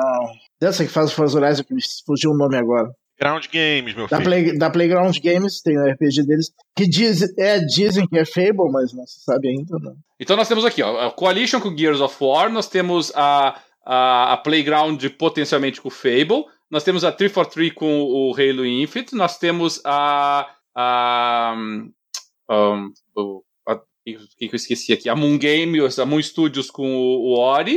Uh, e aí, o que, o que, que sobra para nós aqui da, da Microsoft? Nós teríamos uh, a In Exile, que foi adquirida, que deve lançar o RPG, possivelmente o Wasteland 3.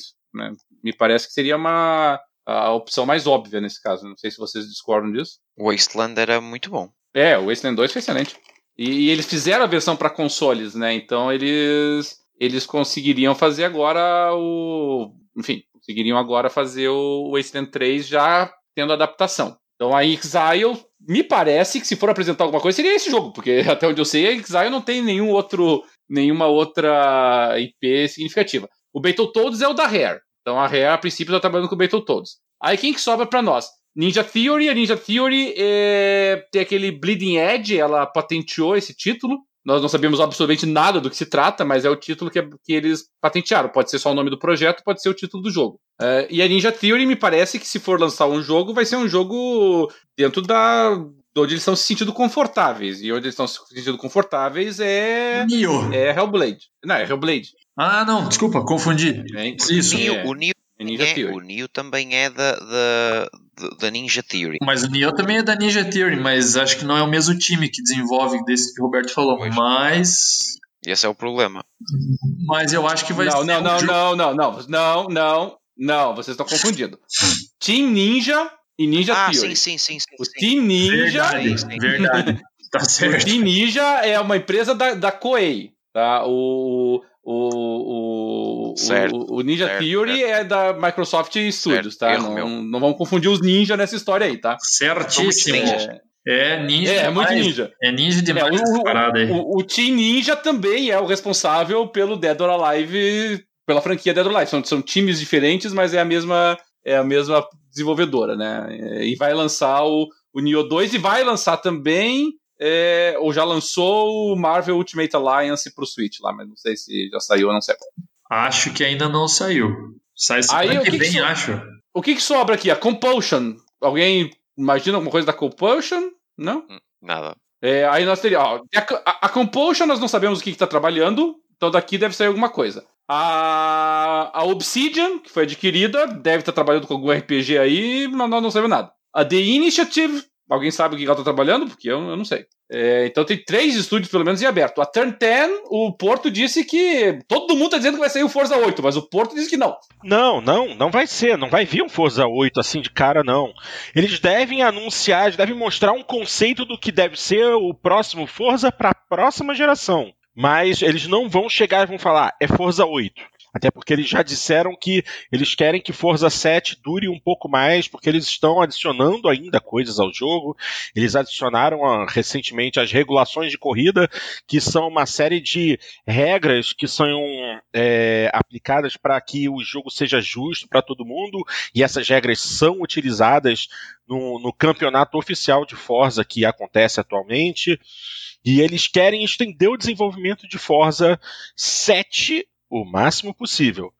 Como eles também não têm ideia de botar um Forza Horizon na parada, porque afinal de contas a Playground no momento está mais ocupada com o RPG, com o possível Fable, se mostrarem Forza vai ser só para encantar as pessoas com o que pode vir a ser um próximo rodando a 4K 60 frames por segundo na próxima geração. Não vai vir nada de preciso a respeito. Ah, e, e olha aqui, ó, eu tô até me corrigindo aqui, aproveitei para fazer a, a, a, pesquisa aqui. É, o, o pessoal não, não lista o Moon Studios como sendo um estúdio da Microsoft, mas ele é, tá? Então, na verdade, quando a gente computa os estúdios da Microsoft, a gente geralmente pula o Moon Studios, mas ele faz parte da Microsoft também. A Microsoft já tem 13 estúdios não 12. É...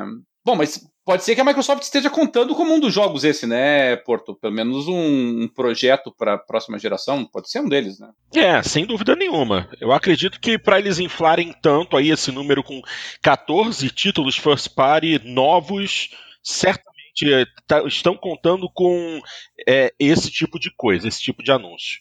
Não vai ser não é ainda um, jogo em definitivo, mas é certamente algo que está muito próximo de se tornar realidade. É, porque a Microsoft ela tem 13 estúdios. Ela tem a Compulsion, ela tem a Coalition, ela tem a Ninja Theory, a Playground, a Rare, a 343, a InXile, a Obsidian, a The Initiative, a Turn 10, a, a Undead Labs e o Moon Studios. Nós já cobrimos alguns deles. Undead Labs até hoje só lançou State of Decay. Vocês acham que vem State of Decay 3, quem sabe? Não, por favor, não. Porque a Undead Lab seria uma das opções. A outra opção seria que a, a Mojang anunciasse o Minecraft 2, por exemplo. Ah, mas a Mo Cruzes. Mas, mas, não, não, não, porque lançaram agora o Minecraft World. Então. É.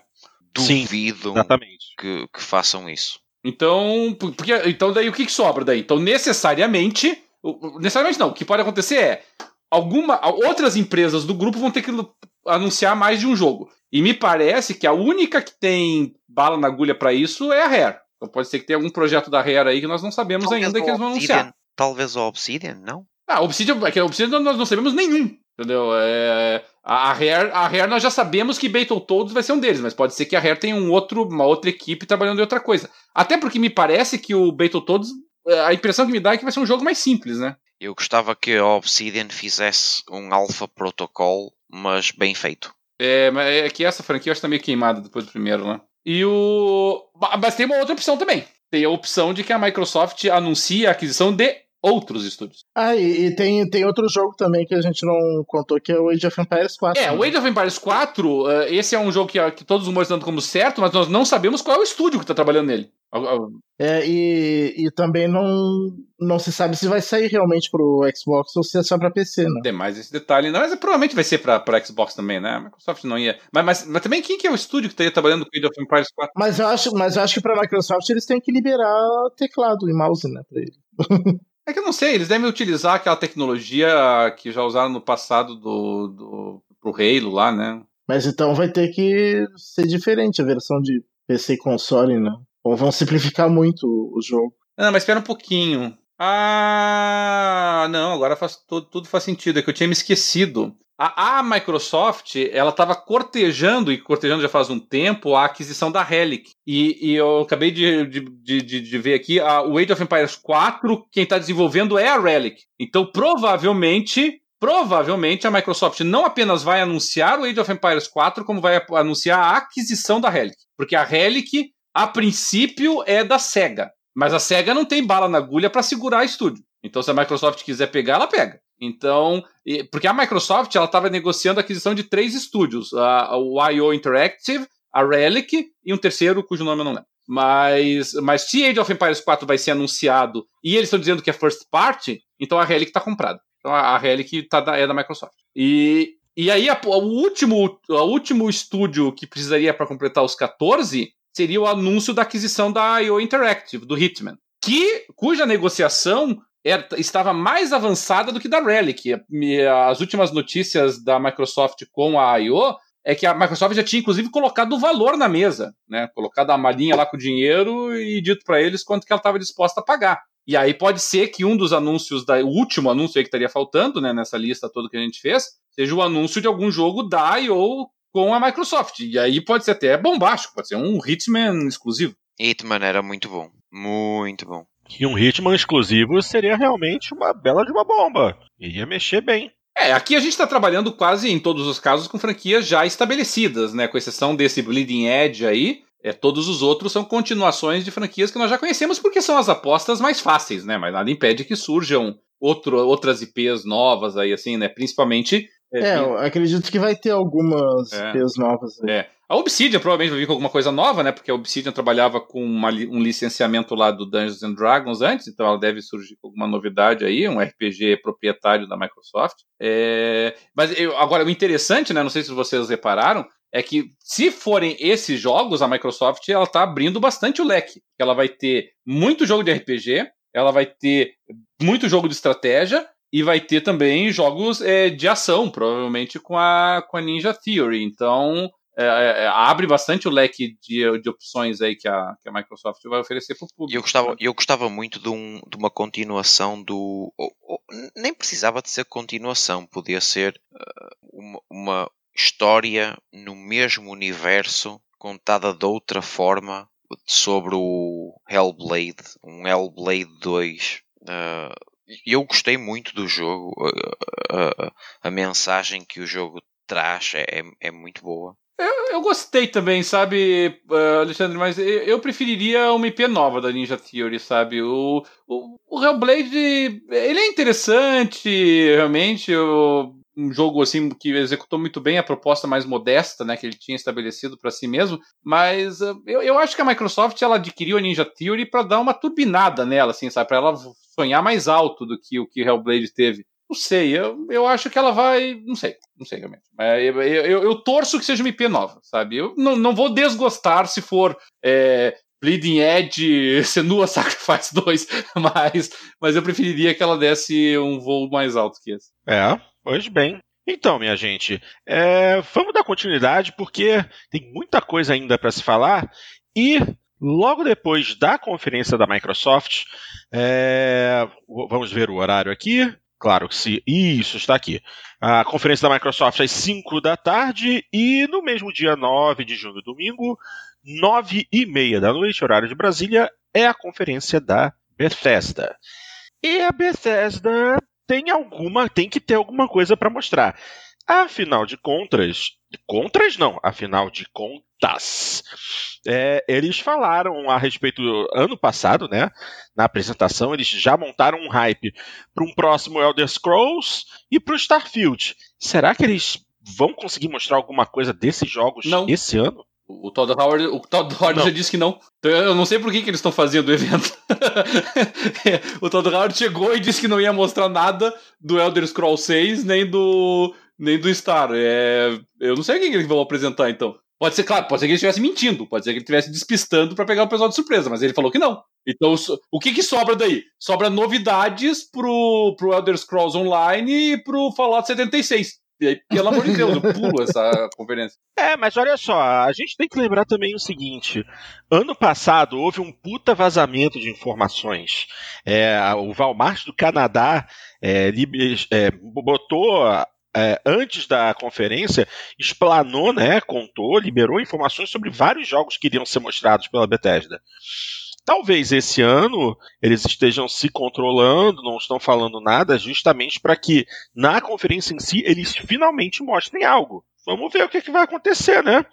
Eu, eu, não, eu não tenho grande esperança na, na Bethesda, muito sinceramente. A não ser que eles façam um update gigantesco ao Fallout 76 e o transformem numa coisa jogável, um, pouco à imagem do. do. Ai, aquele. Agora esqueci-me do nome. Aquele jogo de. que nós viajamos de planeta em planeta, que foi atualizado ao longo destes anos todos. No Man's Sky. Isso, exatamente. A não ser que eles façam algo. Um, que foi o maior hype da história pro pior jogo da história pra época, né? Aí depois de vários e vários e vários DLCs, eu ouvi dizer que ele é extremamente jogável hoje em dia. Pronto, é isso. Não sei se procede hoje, essa, ah, essa informação. Hoje, hoje é? pelos vistos, ele está, ele está bom para jogar. A não ser que eles façam algo em tudo semelhante, ou então o, o novo Skyrim da vida. Muito sinceramente, não sei o, o que pensar. Novo Skyrim da vida seria o Elder Scrolls 6, que eles disseram que não vão mostrar. pois, é isso. É, é, exatamente isso. É, o, o que eles vão mostrar, assim, eles vão insistir naquele Elder Scrolls Blades lá, que é aquela, aquele jogo de mobile, certeza absoluta. É, Talvez eles vão apresentar um DLC qualquer pro Elder Scrolls Legends, que é o joguinho de carta lá deles. É, vão falar alguma coisa do Elder Scrolls Online. Com certeza vão tentar vender de novo o Fallout 76. É, pode ser que traga alguma coisa do Doom será Eternal. Que, será que não vão trazer um novo Fallout para esquecer o 76? Não, não, não dá. É um investimento muito eu grande. Eu acho que eu tô junto nesse Doom Eternal, hein? Tô Tô junto no Doom Eternal do Cadelinha aí, hein? Lembrou? Acho que esse é o que mais é provável aparecer. Doom Eternal é aquele mobile? O, o Doom Eternal é o, o é aquele é, não, é a sequência do reboot. Ah, tá. É, o, é, o Doom Eternal é, seria o Doom 2. É. Ah. é, o Doom Eternal deve aparecer, com certeza. Assim, é, é um jogo muito grande, é parceria da, da Bethesda com a, com a ID, vai, vai aparecer alguma coisa. É, Doom, Doom Eternal foi bem lembrado. Mas não me interessa muito. O que me interessaria era o Elder Scrolls 6 só. o, e o, Porque... o, Doom, o Doom Eternal vai ser lançado no Switch, né? Agora, agora aquilo, aquilo que falaste, Cadelin, do, do jogo. O Doom Eternal foi, um, foi uma amostra do Stadia também, não foi? Não, eu não me recordo. Uh, não, acho que não.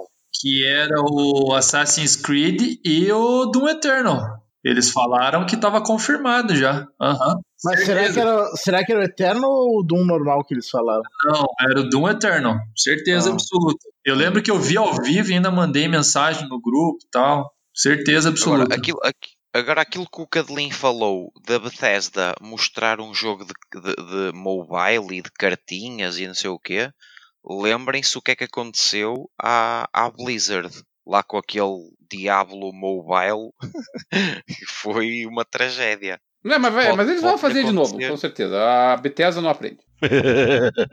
Hum, pois, pois também acredito nisso. É. Bom, dando continuidade à agenda da E3, no domingo também. Nossa senhora, esse povo vai, vai sugar o domingo até o fim. É, só que depois, né, possivelmente depois da apresentação da Bethesda, já às 11 da noite, horário de Brasília, ah, o que, que a gente pode falar? Não tem muito o que falar. Afinal, vai ser a apresentação da Devolver Digital. eles são. É... Eu não vou dizer loucos, porque senão eles não teriam criado um estúdio. Mas simplesmente não dá para saber o que esperar. Afinal de contas, eles publicam tantos títulos com a pegada indie e é sempre tanta coisa que eles mostram que não dá nem para imaginar o que vem por aí. Mas ó, podemos fazer uma brincadeira aqui. Alguém consegue dar o nome de um jogo da, Devil, da, da, da, da Devolver? Broforce. Boa. Broforce. É, é, faz um tempinho já que saiu esse daí, mas vamos dar um desconto daí, né? Não, mas você pediu um jogo, eu dei um é, jogo, pô. Esse é, esse é, esse é lá do, do início da geração. É um bom jogo, pô. Não, ele é, ele é engraçadinho. Ele é divertido jogar multiplayer. Viu? O cara, o cara pensou mais rápido que você, viu? É, eu, eu, eu não, cara, eu não joguei nada de, de nenhum título recente da, da Devolver. Eu acho que outro da Devolver é aquele Tower Fall Ascension, acho, e o Celeste, acho. O Celeste não. É, então, então o Tower Fall também não, que os dois são da mesma empresa. É, o Celeste com certeza não é. O... É que a Devolver ela começou com aquele Sirius Sam, né? E... É. e com o passar do tempo. O único jogo recente que eu joguei deles, é um joguinho interessante até. A proposta é aquele Reigns. Reigns, tem o Reigns uh, Her Majesty, tem o Reigns Game of Thrones. Ele tem pra. É um joguinho pra celular e pra. Também tem pro, pro, pro Switch, pra PC. Ele é interessante esse, esse, esse Reigns aí, assim, sabe? É um joguinho de uma misturinha ali de estratégia com, é, com, com geração procedural. Ele é, ele é bem interessante. O, a Devolver tem bastante jogos para ser anunciado, pelo que eles disseram. É uma meia dúzia de jogos, pelo menos. Aí. É, vamos ver o que, que eles vão aprontar. Porque é, existe aqui, eu, eu tô, obviamente eu tive que procurar uma fonte externa, né?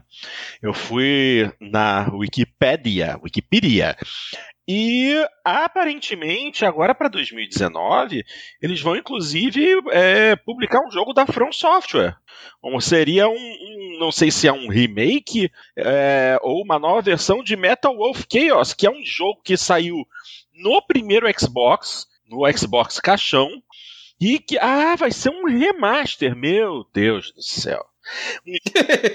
Um, jogo em que o presidente dos Estados Unidos pilota um, um, um mecha, um robô gigante contra, é, contra é, ataques do. Do vice-presidente. Do vice-presidente, né? Que, que enlouquece. Isso era tão genial se fosse verdade. Não, então. Uh, é, é, exatamente. E vem um, re, vem um remaster dele aí. Vai ser publicado pela. É desenvolvido pela From e publicado pela Devolver. Se, se, se eles mostrarem isso na E3, na apresentação deles na E3, eu já fico feliz. Porque é. eu vi gameplay desse jogo no YouTube e é a coisa mais insana que existe, mas é divertidíssimo.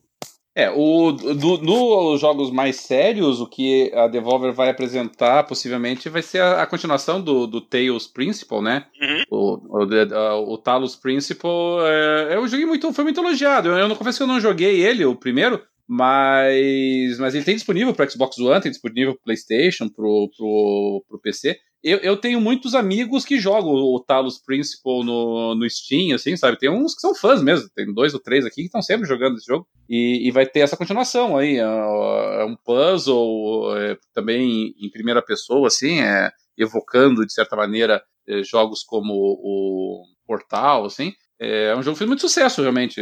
Pode ser aí a pedra é pedra de toque aí da, da Devolver. É, vamos ver, tomara. Vamos ver. Ok, dando continuidade, já partimos finalmente para o dia seguinte, a segunda-feira, dia 10 de junho, às 5 da tarde, ocorre a apresentação da UBI. E o que, e, e o que a UBI tem de legal para mostrar? Beyond. Beyond Good Nível. ah, isso era um sonho lindo. Isso era um sonho lindo. Vai ser, né? Até, até, porque Assassin's Creed não é, eles já disseram que não vai ser. Então, não. provavelmente um... vai ser Watch Dogs, é, Watch Dogs 3, que com sorte terá protagonistas menos insuportáveis que Watch Dogs 2, e, e provavelmente Beyond Good and Evil. E vai ter uh, o, mais coisas para mostrar do Breaking Point, do, do Ghost Recon. Provavelmente um novo Far Cry também. não, não, não. Eu, eu, eu, estou a contar com uh, Beyond Good and Evil seria fantástico. Estou a contar com um Splinter Cell com o Michael Ironside de novo na pele do Sam Fisher. Um, estou a contar a ver mais coisas do Breaking Point, do, do novo Ghost Recon. Recon, sim, sim. Um... Ah, e o Ubisoft Pass. Será que vão mostrar? E o Ubisoft Pass. Se, se o Ubisoft Pass for verdade, eu sou o primeiro a assinar. É, o, o, Ubisoft Pass ainda tem uma certa dúvida se ele vai ser uma coisa equivalente ao EA Access ou se ele vai ser um serviço de streaming da Ubisoft. Mas como a Ubisoft ela está trabalhando muito com muita proximidade com, a, com, o Google no Stadia, a, a, Ubisoft quer colocar o catálogo dela o mais rápido possível no Stadia, acho muito improvável que ela vá fazer um serviço de streaming concorrente. Então eu acho que o mais provável é que ele seja um EA Access da vida. E eu estou com o, com o Alexandre nessa. Eu cancelo minha assinatura do EA Access e pulo para a Ubisoft. É, que a Ubisoft tem muito mais títulos uh, que nos interessam do que a EA, né? A EA, a EA é só futebol e. É, eu falei para vocês tempos atrás, para minha surpresa, eu fui fazer um levantamento aqui da, dos, dos principais estúdios que eu tenho jogos. A Ubisoft é, é uma das primeiras colocadas, assim, ela perde só pra, pra, pra Paradox em jogos que eu tenho trocando jogos de estratégia da Paradox, mas excluir a Paradox da jogada é Ubisoft. Eu sou fanboy da Ubisoft. Eu descobri sem querer. é, que, é, que, é que a Ubisoft, eu acho que desses estúdios grandes é, é o que realmente tem mais títulos, né? De uh, AAA, assim, que, que, que cai no gosto mais geral, assim, de quase todo mundo. A Ubisoft, lá está. A Ubisoft, voltamos ao início da conversa. É uma empresa uh, desde, desde que a ela, ela dificilmente faz obras-primas, mas ela sempre. Geralmente os jogos são de bons para muito bons. E não é isso. Desde, desde o momento em que a Jade Raymond foi para a Ubisoft e criou o Assassin's Creed e o público criticou o jogo e eles ouviram o público, um, aquela empresa mudou para sempre. E mudou no sentido, lá está, da percepção. Não há jogo nenhum da Ubisoft em que ele não, não seja continuamente uh, atualizado, melhorado, uh, ao ponto de, por exemplo, eu querer comprar o Wildlands e, e o Ghost Recon Wildlands hoje ainda custa 50 euros, a versão base do jogo, porque o jogo está sempre atual. O, o, Rainbow Six Siege está atual. O Division 1, que eu ainda ontem joguei com a minha mulher, é um jogo super aprimorado. É, é, tem zero bugs, tem. É, é fantástico. Estamos a falar jogos com dois anos já com 3 anos e eles estão constantemente a atualizá-los. Os jogos da Ubisoft, mesmo até os, os que são em, é, em, em, mundo aberto, eles têm muito poucos bugs, assim. É uma empresa que costuma lançar jogos bem, bem polidos, assim, sabe? É muito limpinho, muito limpo. Eu sou, eu sou muito fã da Ubisoft. Ah, fanboy. Uma, hum. uma, pergunta. E aquele jogo de pirata que eles também estavam fazendo, que a gente imaginava que fosse é, é ser algum tipo de rival para o Sea of Thieves, o tal dos Skull and Bones? É, isso deve aparecer é, também. Está, mas, mas segundo últimas informações, eles estavam com problemas de, de produção, inclusive acho que uma das pessoas responsáveis, acho que até abandonou o projeto e então hum, acho que isso está tudo parado. É, vamos, vamos ver, vamos ver o que, que vai aparecer por aí. E muito, sinceramente, e muito sinceramente, a ser verdade, o Ubisoft Pass e eles a mostrarem um Watch Dogs que provavelmente será em Londres, será passado em Londres, mais o quem me dera, Splinter Cell, mais o qualquer coisa do novo Ghost Recon ninguém se vai lembrar do Skull and Bones. Ninguém. Verdade, verdade. Toda a gente se vai lembrar do Anthem, mas ninguém se vai lembrar do Skull and Bones. São duas empresas diferentes. Sim, verdade mesmo. Ok. Seguindo então aqui com o que vem por aí, depois da apresentação da UBI, que acontece às 5, deveria acontecer, mas não vai acontecer esse ano, uma apresentação da Sony. Em seu lugar, na segunda, dia 10, às 10 da noite, quem vai ter uma apresentação esse ano é a Square Enix. Será que eles vão mostrar alguma coisa mais poupuda do Final Fantasy VII Remake? É isso que eu quero ver. Esse, essa é a minha esperança. É isso aquele... que eu também quero ver. Só. Teve aquele trailer, é, teve aquele trailer que rolou no State of Play, que foi exibido algumas semanas atrás pela Sony, mas eu quero mais. Eu quero mais daquilo. É, eu acho que não tem muito mais do que eles mostrarem além disso, porque já saiu o Kingdom Hearts 3, o Final Fantasy acho que não vai ter outro por agora. Um novo, né? O 16. Pelo menos não tem ninguém falando sobre, né? Mas é. ia ser bacana, mais, assim, mais material, né? Mais coisa para o pessoal se empolgar mais, né? Ter mais esperança na empresa. Né? Talvez algum teaser do Final Fantasy XVI, mas Falar mesmo, mostrar mesmo, eu acho que é só o 7. ah, duvido muito isso, hein? Só, deixa eu só lembrar vocês uma pequena coisinha. A Square está responsável por um jogo dos Vingadores. Eles comentaram que eles estavam com as mãos na franquia e talvez exista a possibilidade de mostrarem alguma coisa. O que muito provavelmente. O que que será que a, a Square. Ah, eu, eu, me esqueço da Square Publisher, né? é, exatamente, exatamente. É, o que, que será que eles podem aprontar com isso, meu Deus do céu? Olha, eu, eu, eu acredito que eles vão mostrar qualquer coisa sobre isso, porque fazer uma keynote só com Final Fantasy VII é, é, é, muito pouco. Não, mas é, é, certo. Eles já, já anunciaram que. Acabei, acabei de encontrar, sim.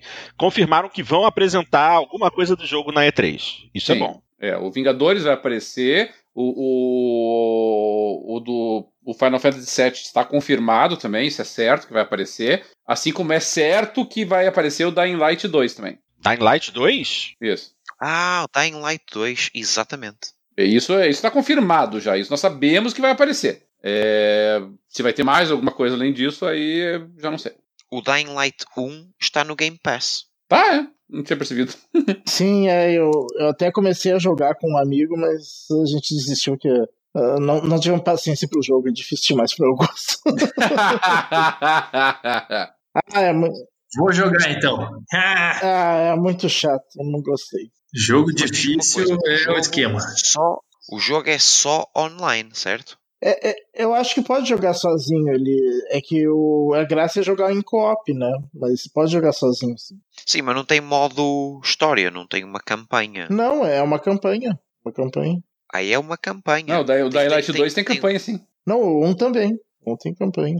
É, pode ser que eles falem alguma coisa do Life is Strange 2, né, Dart? Talvez o próximo episódio, quem sabe? É, talvez. E, e há quem esteja quem esteja esperando mais novidades do DLC pro Kingdom Hearts 3. Nem vou falar nada que isso aí não é, vai a... sair e vão ficar só cozinhando a galera. Você acha que não vai sair o DLC pro. Não vai sair essa porra. Os caras estão cozinhando, já era para ter saído faz tempo. No entanto, que ele era pré-venda em vários, em várias frentes aí. A meu, inclusive. Mas o jogo, mas o jogo recém saiu. É, não. Não quero nem ver. Eles vão. Bom, é, eu acho, inclusive, assim, se for para sair alguma coisa, vai sair baseado no que a galera reclamou, né? Que queria ver personagem de Final Fantasy, que, entendeu? menos interação com o personagem da Disney, mais, mais os jogos passados. Então, os caras estão bem perdidos. Estão bem perdidos. O, o, o, diferencial do Kingdom Hearts não é justamente interagir com personagens da Disney. Se quer só o personagem de Final Fantasy, joga um Final Fantasy. Não, então, não entendi essa queixa. é que na realidade, os jogos, os primeiros jogos, você tinha interação com personagens da Disney e do Final Fantasy, entendeu? Então, e daí nesse terceiro jogo, é igual o silêncio que eu fiz ah, agora. Ah, só, só tem da Disney. Exatamente. Não, não aparece uma alma penada. Tem, assim, uma coisinha ou outra, mas muito, muito pouco perto do que era, sabe? Chegar e descer a porrada no Sephiroth, lutar contra a Cloud, não tem nada disso mais. É, eu, eu, eu li a entrevista, li, li não, estou é lendo eles, aqui. Eles direcionaram o jogo para um novo público, né? Para crianças, né? Aí deu no que deu. Eu, eu tô lendo aqui a entrevista do diretor do, do, do Kingdom Hearts 3 falando sobre essa questão dos DLCs, né? Só que o problema é que é uma entrevista para um jornal japonês, então eu tive que utilizar o tradutor automático, que é, que é muito engraçado. Tem poucas coisas mais é, é, involuntariamente engraçadas do que você ler é, entrevistas ou textos ou artigos em japonês com, auto, com o tradutor automático. Mas, assim, é, navegando aqui pela viagem LSD, que é essas traduções automáticas, é, o que o diretor falou é que, na verdade, você vai ter um DLC gratuito que vai ser lançado, com algumas, é, algumas coisinhas adicionaisinhas ali, né? É, e aí vai ter um DLC pago que vai acrescentar fases, vai acrescentar novos cenários para o jogo. E, e, nessa entrevista ele fala que a princípio é até o final desse ano o lançamento. É, o DLC, o gratuito, ele já saiu na realidade, né? Que ele acrescentava, é, olha aí, ó. ele acrescentava o Critical Mode, né? Que era uma das outras reclamações do pessoal, que o jogo era muito fácil. E é mesmo. Ó, viu? Então, é, é. Tá cumprindo, tá cumprindo a promessa. Ridículo aí, de fácil. Mas é, o outro DLC, olha, vai demorar. Mas eu acho que não vai sair, não. e não vão falar nada na E3 sobre isso. Certeza. É, infelizmente não tem muito o que fazer a não ser esperar para ver. Pagar para. Bom, olha só, eu vou voltar agora um pouquinho, porque a besta quadrada aqui anotou uma conferência no lugar errado, no horário errado. Ah, no ah, final das contas. Espera um pouquinho, pô, eu, eu, eu, tenho, eu tenho que comentar aqui. É muito engraçado. Ó, é, essa é uma das frases da entrevista, só pra você ver como fica engraçado essas traduções. Segredos parecem ter muitas especulações, mas não são tão simples como podemos ver neste momento. Ela tradução automática. ambos, ambos são precedentes de uma história que pode ser contada se houver um futuro. É, É impraticável. O que é que ele queria dizer com isso? cara. é, não dá pra. colocar- Tradu tradução de japonês é muito difícil, cara. É, sistema automatizado pra fazer essas traduções ainda tem muita dificuldade. É, pode prosseguir, tem- que eu, eu não podia deixar passar ali, que eu achei muito engraçado. O que, que isso quer dizer? Ai, ca- cadeirinho, go- eh, cadeirinho é bom porque ele se diverte com pouco. Não precisa. Ah, a gente tem que viver de pequenos prazeres, né? É isso aí, é isso aí. Então, agora, voltando ao, ao comentário que eu estava fazendo, a besta quadrada aqui é, acabou pulando uma apresentação que vai acontecer no domingo. Na verdade, no domingo, às duas da tarde, a- vai acontecer. Aliás, não, eu tô falando besteira, não é domingo, não, é na segunda. Ai, ai, ô cabeça. Na segunda-feira, às duas da tarde, acontece a PC Gaming Show, que é a conferência específica para jogos de PC. Só que esse ano está interessante porque o, o show é, está sendo criado em parceria com a Epic Games Store. Ou seja, você deve ter, vai rolar alguma promoção, alguma premiação, a, a qualquer coisa para quem é, estiver acompanhando e tiver uma conta na Epic Games Store. Afinal de contas, eles precisam roubar a clientela do Steam. Mas, mas isso me parece uma, uma obviedade. Eu, eu sempre fiquei espantado que, que quem levava e patrocinava a, a, a PC Gaming Show é, era, é, eram as empresas de, de processadores, como a Intel, e as de, e de GPU, como a Nvidia ou a AMD. Quem tem que estar capitaneando isso é quem lucra com o software. Quem lucra com o software é o Steam. Era o Steam que tinha que patrocinar esse evento. Era o Steam que tinha que assumir as rédeas. Então, bem feito. Espero que a Epic faça um bom trabalho nisso e que roube muitos, é, muitos usuários mesmo, porque o Steam é, foi completamente omisso numa quase obrigação que ele tinha com os jogadores de PC, que era capitanear esse tipo de iniciativa. Verdade, verdade. Bom, infelizmente eu procurei é, informações mais, mais precisas a respeito do que pode vir a aparecer, só que não encontrei absolutamente nada. Afinal de contas, como a gente está falando de PC, tem tantas produtoras, tantas distribuidoras que podem apresentar material novo e realmente desconhecido para PC, que fica realmente complicado de fazer algum comentário. Certo? É, sendo a, a Epic que vai que vai, vai assumir as rédeas aí, provavelmente ela vai acabar é, é, é, dando um pouquinho mais de ênfase para os jogos que vão ser disponibilizados de forma exclusiva para ela. É, é, natural isso, né? Fora isso, geralmente a PC Game Show ela é mais voltada para pequenos desenvolvedores apresentarem a, os seus produtos, né? Não, eles não, não abrem muito assim, ah, vamos ver o que a Activision está trazendo para nós. Não, é esse tipo de produto que aparece na, na PC Gaming Show. É, eu espero, e eu espero que seja a mesma coisa esse ano, que dê muito espaço realmente para os pequenos desenvolvedores, para os indies, e, e, a Epic tem mais é que puxar essa brasa para sardinha dela mesmo, mostrar o que, que ela tem de exclusivo. É, eu acho, eu esperaria, por exemplo, Borderlands 3, talvez, sendo apresentado na PC Gaming Show, né? É é um exclusivo da Epic Store. Sim, sim. Ok. E, bom, é, de acordo com a minha listinha aqui, pra gente encerrar, é, a última apresentação que deve acontecer, mas que não é uma conferência, e sim aquela famosa Direct que eles fazem todo ano. Obviamente vocês já sabem de quem eu estou falando. É Nintendo. E ela vai acontecer na terça-feira, a uma hora da tarde. Bom, e a Nintendo sempre tem o seu o seu quê, né, de, de coisinhas divertidas para apresentar. Muito está se falando é, que eles devem apresentar mais do, do Pokémon Sword, Pokémon uhum. Shield, que é a primeira vez que é a franquia principal de Pokémon, o RPG de Pokémon, pro Switch. Também estão falando muito a respeito da possibilidade de, do, do, de mostrarem o Animal Crossing rodando no Switch. Que Animal Crossing é uma gracinha, né? Eles vão. Eles vão é, vamos ver o que, que eles. O que, que, tem mais interessante aqui? Ah, vamos falar de, de patch pra, com mais lutador para é, Super Smash Bros. Ultimate, esse tipo de coisa. então, não tem grandes novidades aparentemente. Ah, não, mas eu acho que tem expectativas maiores do que essa aí, Porto. Ó, eu acho que eles vão apresentar o Luigi's Mansion 3, acho, né? Acho que inclusive já está confirmado isso aí na realidade. Lead Mansion 3 com certeza. Bayonetta 3, certeza absoluta que vai surgir alguma coisa. É, a, o, o, o Link's Awakening, né, que, que tinha sido lançado lá pro Game Boy, que eles estão fazendo agora é, o lançamento pro, pro Switch deve aparecer também. E eu, eu, eu tô esperançoso que Metroid Prime apareça também. Será? Será? Metroid Prime, é. Bom, é, eles vai ser Metroid Prime 4, né? Eu, eu li que vai ser difícil que façam uma apresentação de, de Prime 4. Não sei. Porque, é, se eu não me engano, o desenvolvimento recomeçou no início desse ano. Eles vão reconfirmar que o, que o, Poké, o Pokémon Sleep é mesmo verdade. Pokémon Sleep?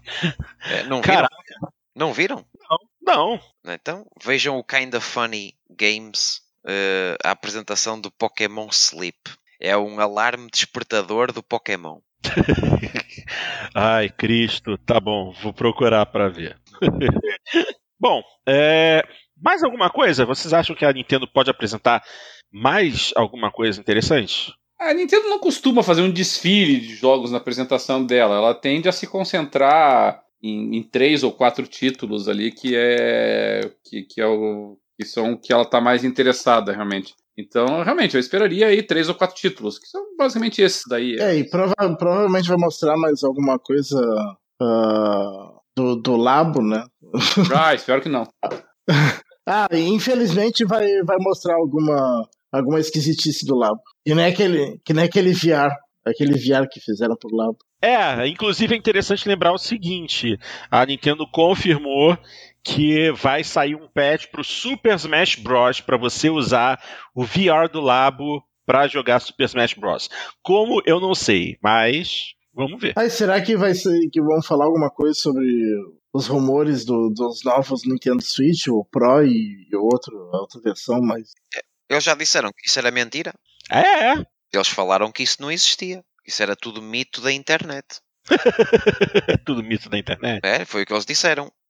Só que eu acho estranho como é que eles querem o Game Pass da, da, da Microsoft na, na, na Switch. Eles ganhariam muito em fazer uma nova máquina que fizesse 1080p no modo um, portátil. Porque, pelos vistos, a máquina tem grande dificuldade em conseguir uh, os, os 1080p no modo portátil, não é? P pelas análises que eu vejo, é sempre 1080p no modo uh, dock.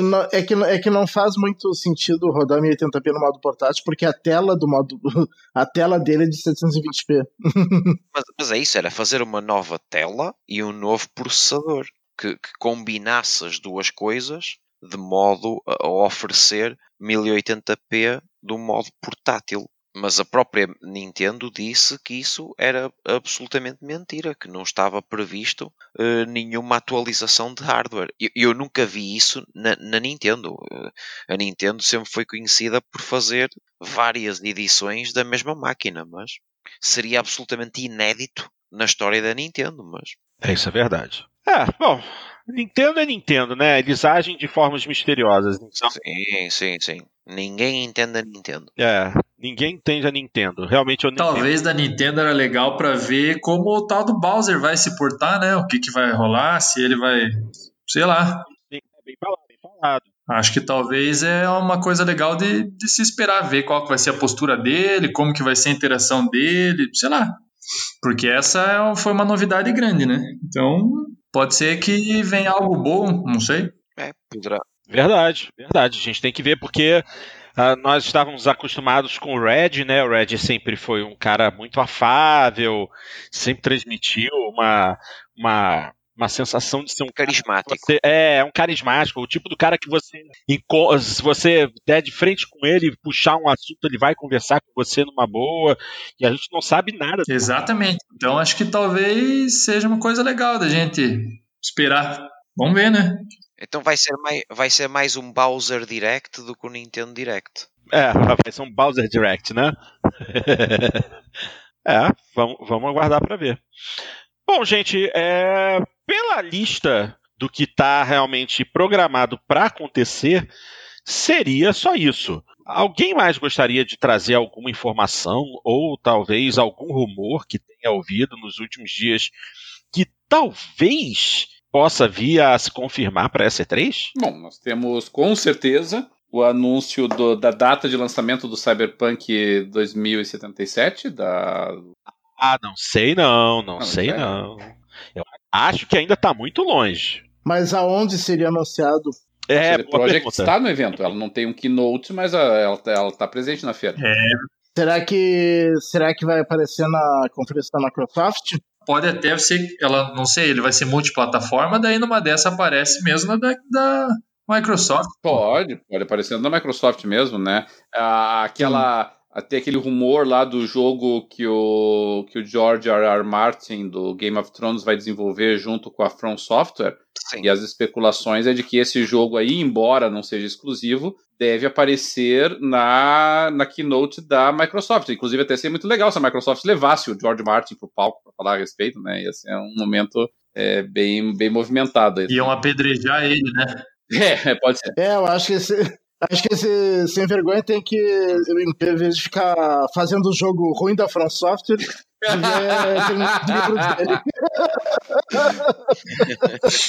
Não dá pra perder essa oportunidade. Eu acho.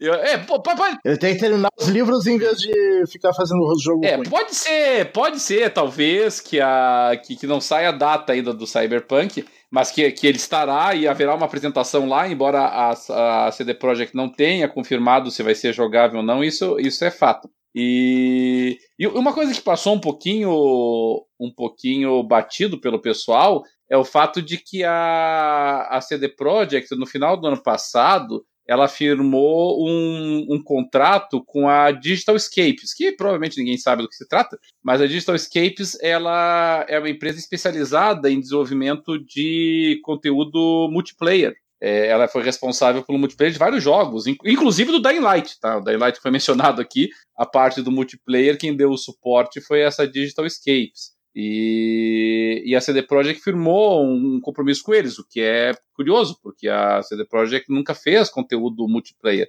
Então, podemos ter novidades aí, assim. Quer dizer, nunca fez é um exagero, né? Ela tem jogos multiplayer como o Gwent, mas é, nós não. O foco dela sempre foi single player. Então pode ser que ela tenha algum projeto multiplayer aí para ser apresentado junto com a Digital Escapes, mas eu não saberia do que se trata. É, yeah, yeah, yeah, realmente. Bom, meus queridos, mais alguma coisa a se adicionar? É, eu só queria adicionar uma informação do, da, da- daquele país que está desaparecendo. Realmente é Tuvalu, não é Vanuatu. Ih, meu Deus do céu, tadinho da. O, o não consegue nem, nem, nem dar sorte nisso. Inclusive, ele já tem um, um acordo de imigração com a Nova Zelândia para a população ir para lá, se precisa. Bom, gente, é... mais alguma coisa ou a gente fecha por aqui hoje? Hum, é, que me veio na cabeça era isso mesmo. É só isso. Tá legal, então. Pois bem, minha gente, é isso aí. Estamos chegando ao final, então, de mais uma edição do Jogando Papo. Vocês querem entrar em contato conosco? Fácil, como sempre. Estamos em todas as mídias sociais. Vocês encontram nossa página no Facebook, que é onde a gente reposta as notícias mais fresquinhas que estão sempre aparecendo por aí. A gente está sempre acompanhando e republicando. A gente também tem o nosso site, o jogandopapo.com.br, que é um local onde a gente publica o podcast e também tem uma área de comentários para vocês participarem. E, obviamente, nosso tópico no PXB, a maior comunidade brasileira de Xbox. Dá uma chegadinha lá, que sempre que a gente libera um podcast, aparece um tópico lá para a galera poder entrar e participar. Tá legal?